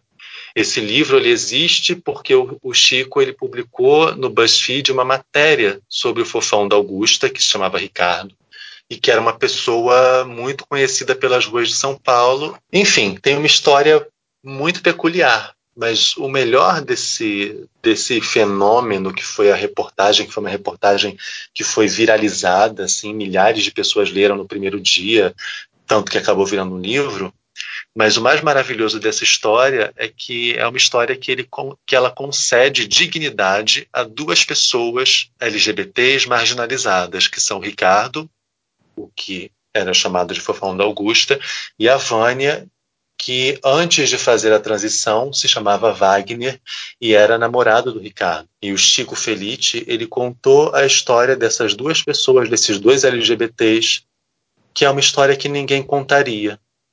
Ele devolveu o nome e a cidadania ao Ricardo. Ele tornou o Ricardo novamente uma pessoa, sabe? E não apenas um personagem de São Paulo é, sobre o qual as pessoas tinham as histórias mais absurdas possíveis, enfim. É um livro muito bonito. Tem versão para e-book, tem versão física. Você não vai gastar mais de 40 reais comprando e a gente não está ganhando patrocínio de ninguém para falar do livro, mas eu acho que é um livro que merece ser lido porque é um livro que devolve a humanidade para essas pessoas. A gente é muito desumanizado nesse processo, sabe? De, de, de colocar a gente como espantalho e de aberração e de ditadura gaysista. Que a gente não é só os viado tudo. A gente tem nome, a gente tem história, a gente tem trabalho. Gente, é, o que o, é, o, é, o que o Thomas falou também um pouco. É um livro ótimo para as pessoas enxergarem que a gente é, é pessoa igual a elas, que a gente tem histórias corriqueiras e que às vezes, por conta do preconceito, você pode perder todos os laços que você tem e você pode parar na rua e perder seu nome, perder sua identidade. O preconceito tem esse poder. Então, esse livro é maravilhoso. Comprem e leiam. Ou peguem emprestado de alguém. Ah, Drigo, caso você queira é, repassar o seu livro, já que você já terminou de ler ele. Ah, então, mas eu não posso porque é, é e-book. Ai, que pena. Mas tá tudo bem. Kindle, é. Mas eu vou comprar ele, eu vou comprar ele, eu tô decidido a comprar ele, porque tá na minha lista de livros para ler no ano e eu ainda não, não, não consegui me organizar. Mas desde que eu vi que tinham lançado o livro, eu fiquei muito curioso. Assim como eu estou muito curioso por Eu Travesti, mas eu ainda não li. Mas acredito que seja uma leitura que vale a pena para as pessoas buscarem. Eu travesti, não sei se vocês conhecem, mas Eu Travesti é a, é a história da Luísa Marilac. Assim como o Fofão da Augusta é uma, se tornou uma figura conhecida em São Paulo, né? A Luísa se tornou uma figura talvez o equivalente dos tempos modernos do um andarilho, né? Que foi a questão. Andarilho talvez não seja o termo correto, mas ela, se tornou uma, uma, figura folclórica da internet, né? Mas por trás dessa figura folclórica tem uma pessoa, tem alguém de verdade, e uma pessoa que, pelas entrevistas que eu já vi dela, tem uma consciência, assim, muito única, sabe? E talvez pouco, pouco apreciada pela gente mesmo. Então eu acho que vale a pena a gente, a gente dar um pouco de, de ouvidos aí para Luísa, é, buscar o, o livro dela pode ser uma dica interessante. Mas falando de algo que eu vi, consumi e eu acredito que seja importante a gente não falar apenas da questão GGGG, que esse episódio acabou virando uma questão GGGG, apesar de ter um, um homem hétero convidado, mas eu quero recomendar uma coisa mega comercial, que acredito que a gente vai falar com mais calma no futuro, mas assistam Shira e as Princesas do Poder, porque tem a questão da representatividade lésbica, tem a questão da representatividade feminina, não são somente os homens gays que estão sofrendo nesse momento de opressão, e eu acho que é bacana a gente consumir esses conteúdos aí que o pessoal que fala que quem não lacra, não lucra, a gente tem que mostrar que eles estão errados, né? Vou fazer quatro indicações, mas bem ligeirinhas, tá? Todas elas envolvendo quadrinhos. Queria indicar o Authority, quadrinho que é um dos meus quadrinhos favoritos da vida, assim. Do Warren Ellis, com desenho, salvo engano, a Brian Hitch, eu acho. Que tem um casal que eu particularmente amo, um dos meus casais favoritos dos quadrinhos, que é o Apollo e o Meia-Noite, né? Que são dois super-heróis que emulam, de certa forma, o Superman e o Batman ali. É, eu acho muito bom tudo em Authority, mas a relação deles eu acho especialmente ainda melhor, ainda um tempero a mais no quadrinho. Também quero indicar o quadrinho do Azul é a cor mais quente. Eu acho que o quadrinho dá de 10 a 0 no filme, né? O filme tem diversas questões problemáticas, principalmente na, na instrumentalização e na objetificação do corpo feminino, mas o quadrinho Inclusive, é de uma lindeza, odeia o assim, filme. Isso, isso. E as atrizes também foram super abusadas e tudo mais. É, então, o quadrinho eu acho de uma dimensão é, afetiva assim absurda. Eu acho ele incrível. Eu chorei É, muito outro quadrinho quadrinho. que é muito bom. Chorei Um muito. quadrinho que a gente já leu, né, Gambit? Até já indicou há muito tempo atrás, que é o Malu, Memórias de uma Trans, de um cara Verdade. brasileiro chamado Cordeiro de Sá, que é um quadrinho que fala sobre a vida da Malu, né, da infância à fase adulta, né? Uma mulher trans é, que utiliza é, o desenho, os personagens são desenhados e todos os cenários são, são fotografias, né? Então meio que A causa um embate assim, visual interessante. Mas me perdoe por estar te cortando, que a quadrinização Não, dessa história é maravilhosa, porque os quadros Uhum. são fotos reais e as pessoas são desenhadas à mão. E é maravilhoso.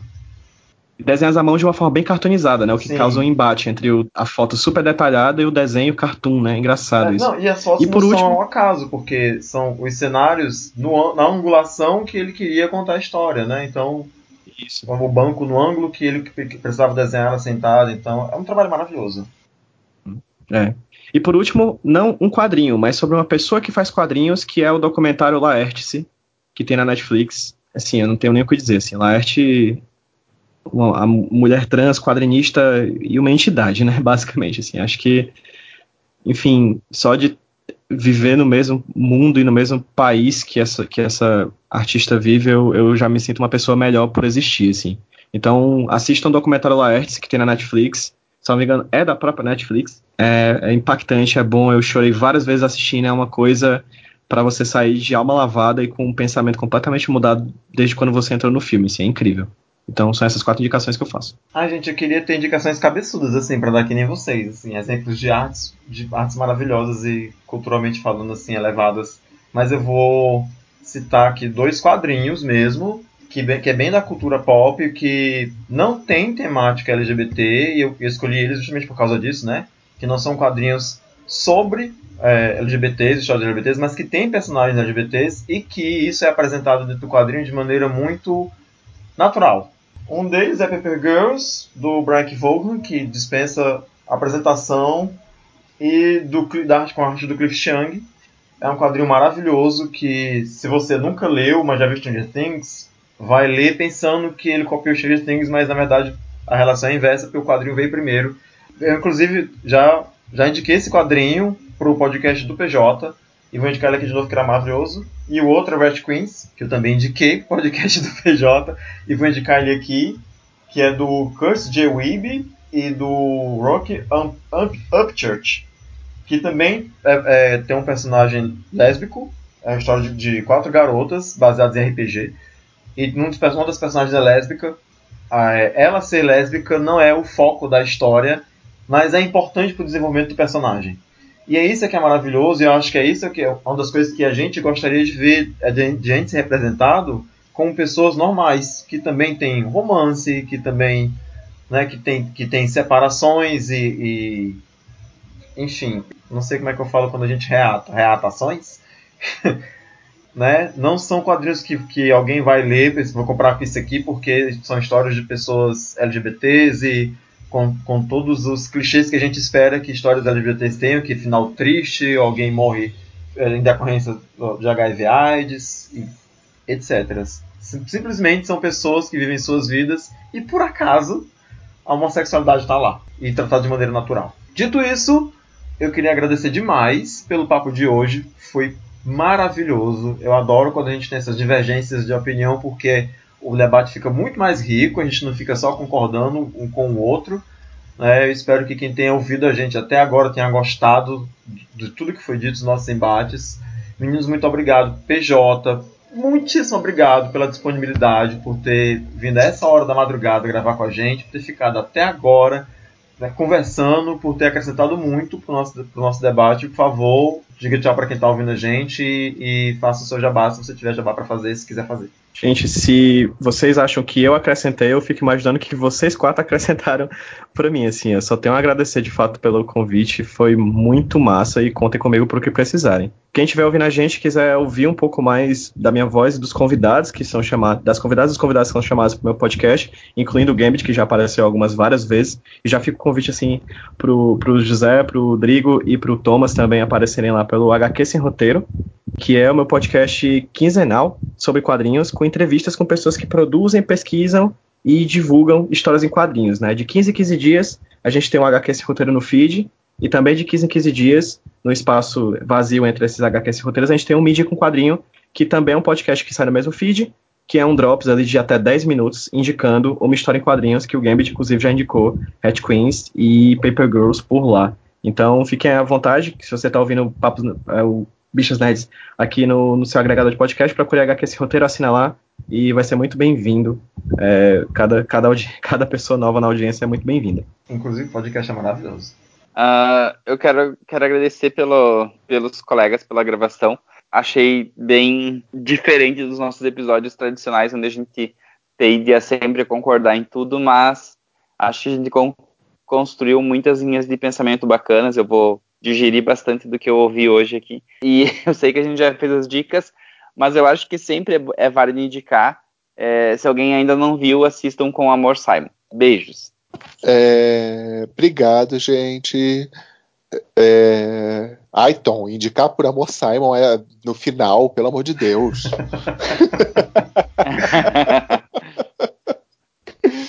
é, é para não é... dar alguém falar que é ruim. Não, obrigado. Foi um prazer participar dessa conversa com o PJ. Foi muito legal escutar o que ele tem para falar. E é isso. Vamos seguir em frente, conhecer mais artistas e dar mais visibilidade para esses artistas que estão aí trabalhando diversidade, trabalhando questões importantes para a gente. Valeu, boa noite. Então, gente, é isso aí que vocês já falaram. Foi legal. Gente gritou, teve um pega para capar. Mas é isso aí, a gente não precisa concordar sempre. Né? E é isso aí. Sou eu que moro nessa cidade merda e vou continuar aqui com esse prefeito de merda, com esse governador de merda. Rodrigo, o Rio de Janeiro de merda. continua lindo? Tá lindíssimo, tá uma merda. Uma ah, merda. Tem, coisa pior, eu moro em merda. Santa Catarina nazista, né, basicamente. Então. Você, Olha só. Tá, você tá em Santa Catarina nazista, José tá em Brasília fascista, né? Exatamente. Eu tô nessa merda do Rio de Janeiro. Vocês que estão no Nordeste, estão em Fortaleza, vocês estão menos pior que a gente. Mas enfim, Bem, Rodrigo, concordar. é isso. Quem está no Ceará está melhor. Eu preciso concordar. Não vou ficar aqui brigando tá dizendo que eu estou pior do que vocês, não, porque, né? É, enfim, gente, mas olha só, tá todo mundo na merda, mas né, é, é isso, é o que tem para hoje, né? Vamos resistir, né? Como diz aquela aquele trocinho que a gente bota ao redor da foto no Facebook, se fere minha existência, ser resistência. Sim. Vamos continuar vivendo. Censura nunca mais. É, é, bom, é, mas assim, não vamos adoecer, né, por causa disso. A gente está na merda, mas vamos procurar, sabe, estar com as pessoas que a gente ama, é, tentar conversar com as pessoas, né? Mostrar para as pessoas que a gente pode tentar construir coisas melhores, que essa solução aí que inventaram para o Brasil escrota não é o caminho, que a gente, né, pode tentar, enfim, conseguir algo por outras vias. Vamos nos amar, e só só o amor vai salvar a gente. Antes de me despedir, eu acabei de lembrar de uma coisa, eu não vou deixar essa oportunidade passar. Assistam o canal da Rita Von Hunt. É uma drag maravilhosa e que faz análises sociais, históricas e políticas de todo o contexto pelo qual a gente está passando. E vocês vão, se vocês verem um vídeo, vocês só vão parar quando assistirem todos. É sério. Rita Von Hunt no YouTube. E me despeço. Muito obrigado para quem ouviu a gente até agora. A gente se vê daqui a 15 dias. Teremos resistência, censura nunca mais, etc, etc, etc. Beijos e tchau. A gente agradece, coisa, ah, desculpa por qualquer coisa, a gente não é assim que é É, mas é, hoje estava demais. Não, foi Ai, ótimo. gente, Sim, gente. discordância acontece. Concordo. É, José, amo você, inclusive. essa, essa é a parte que você É. fala de volta, José. Ah, tá bom. sacanagem. Te amo É, também. Também amo. Eu sei.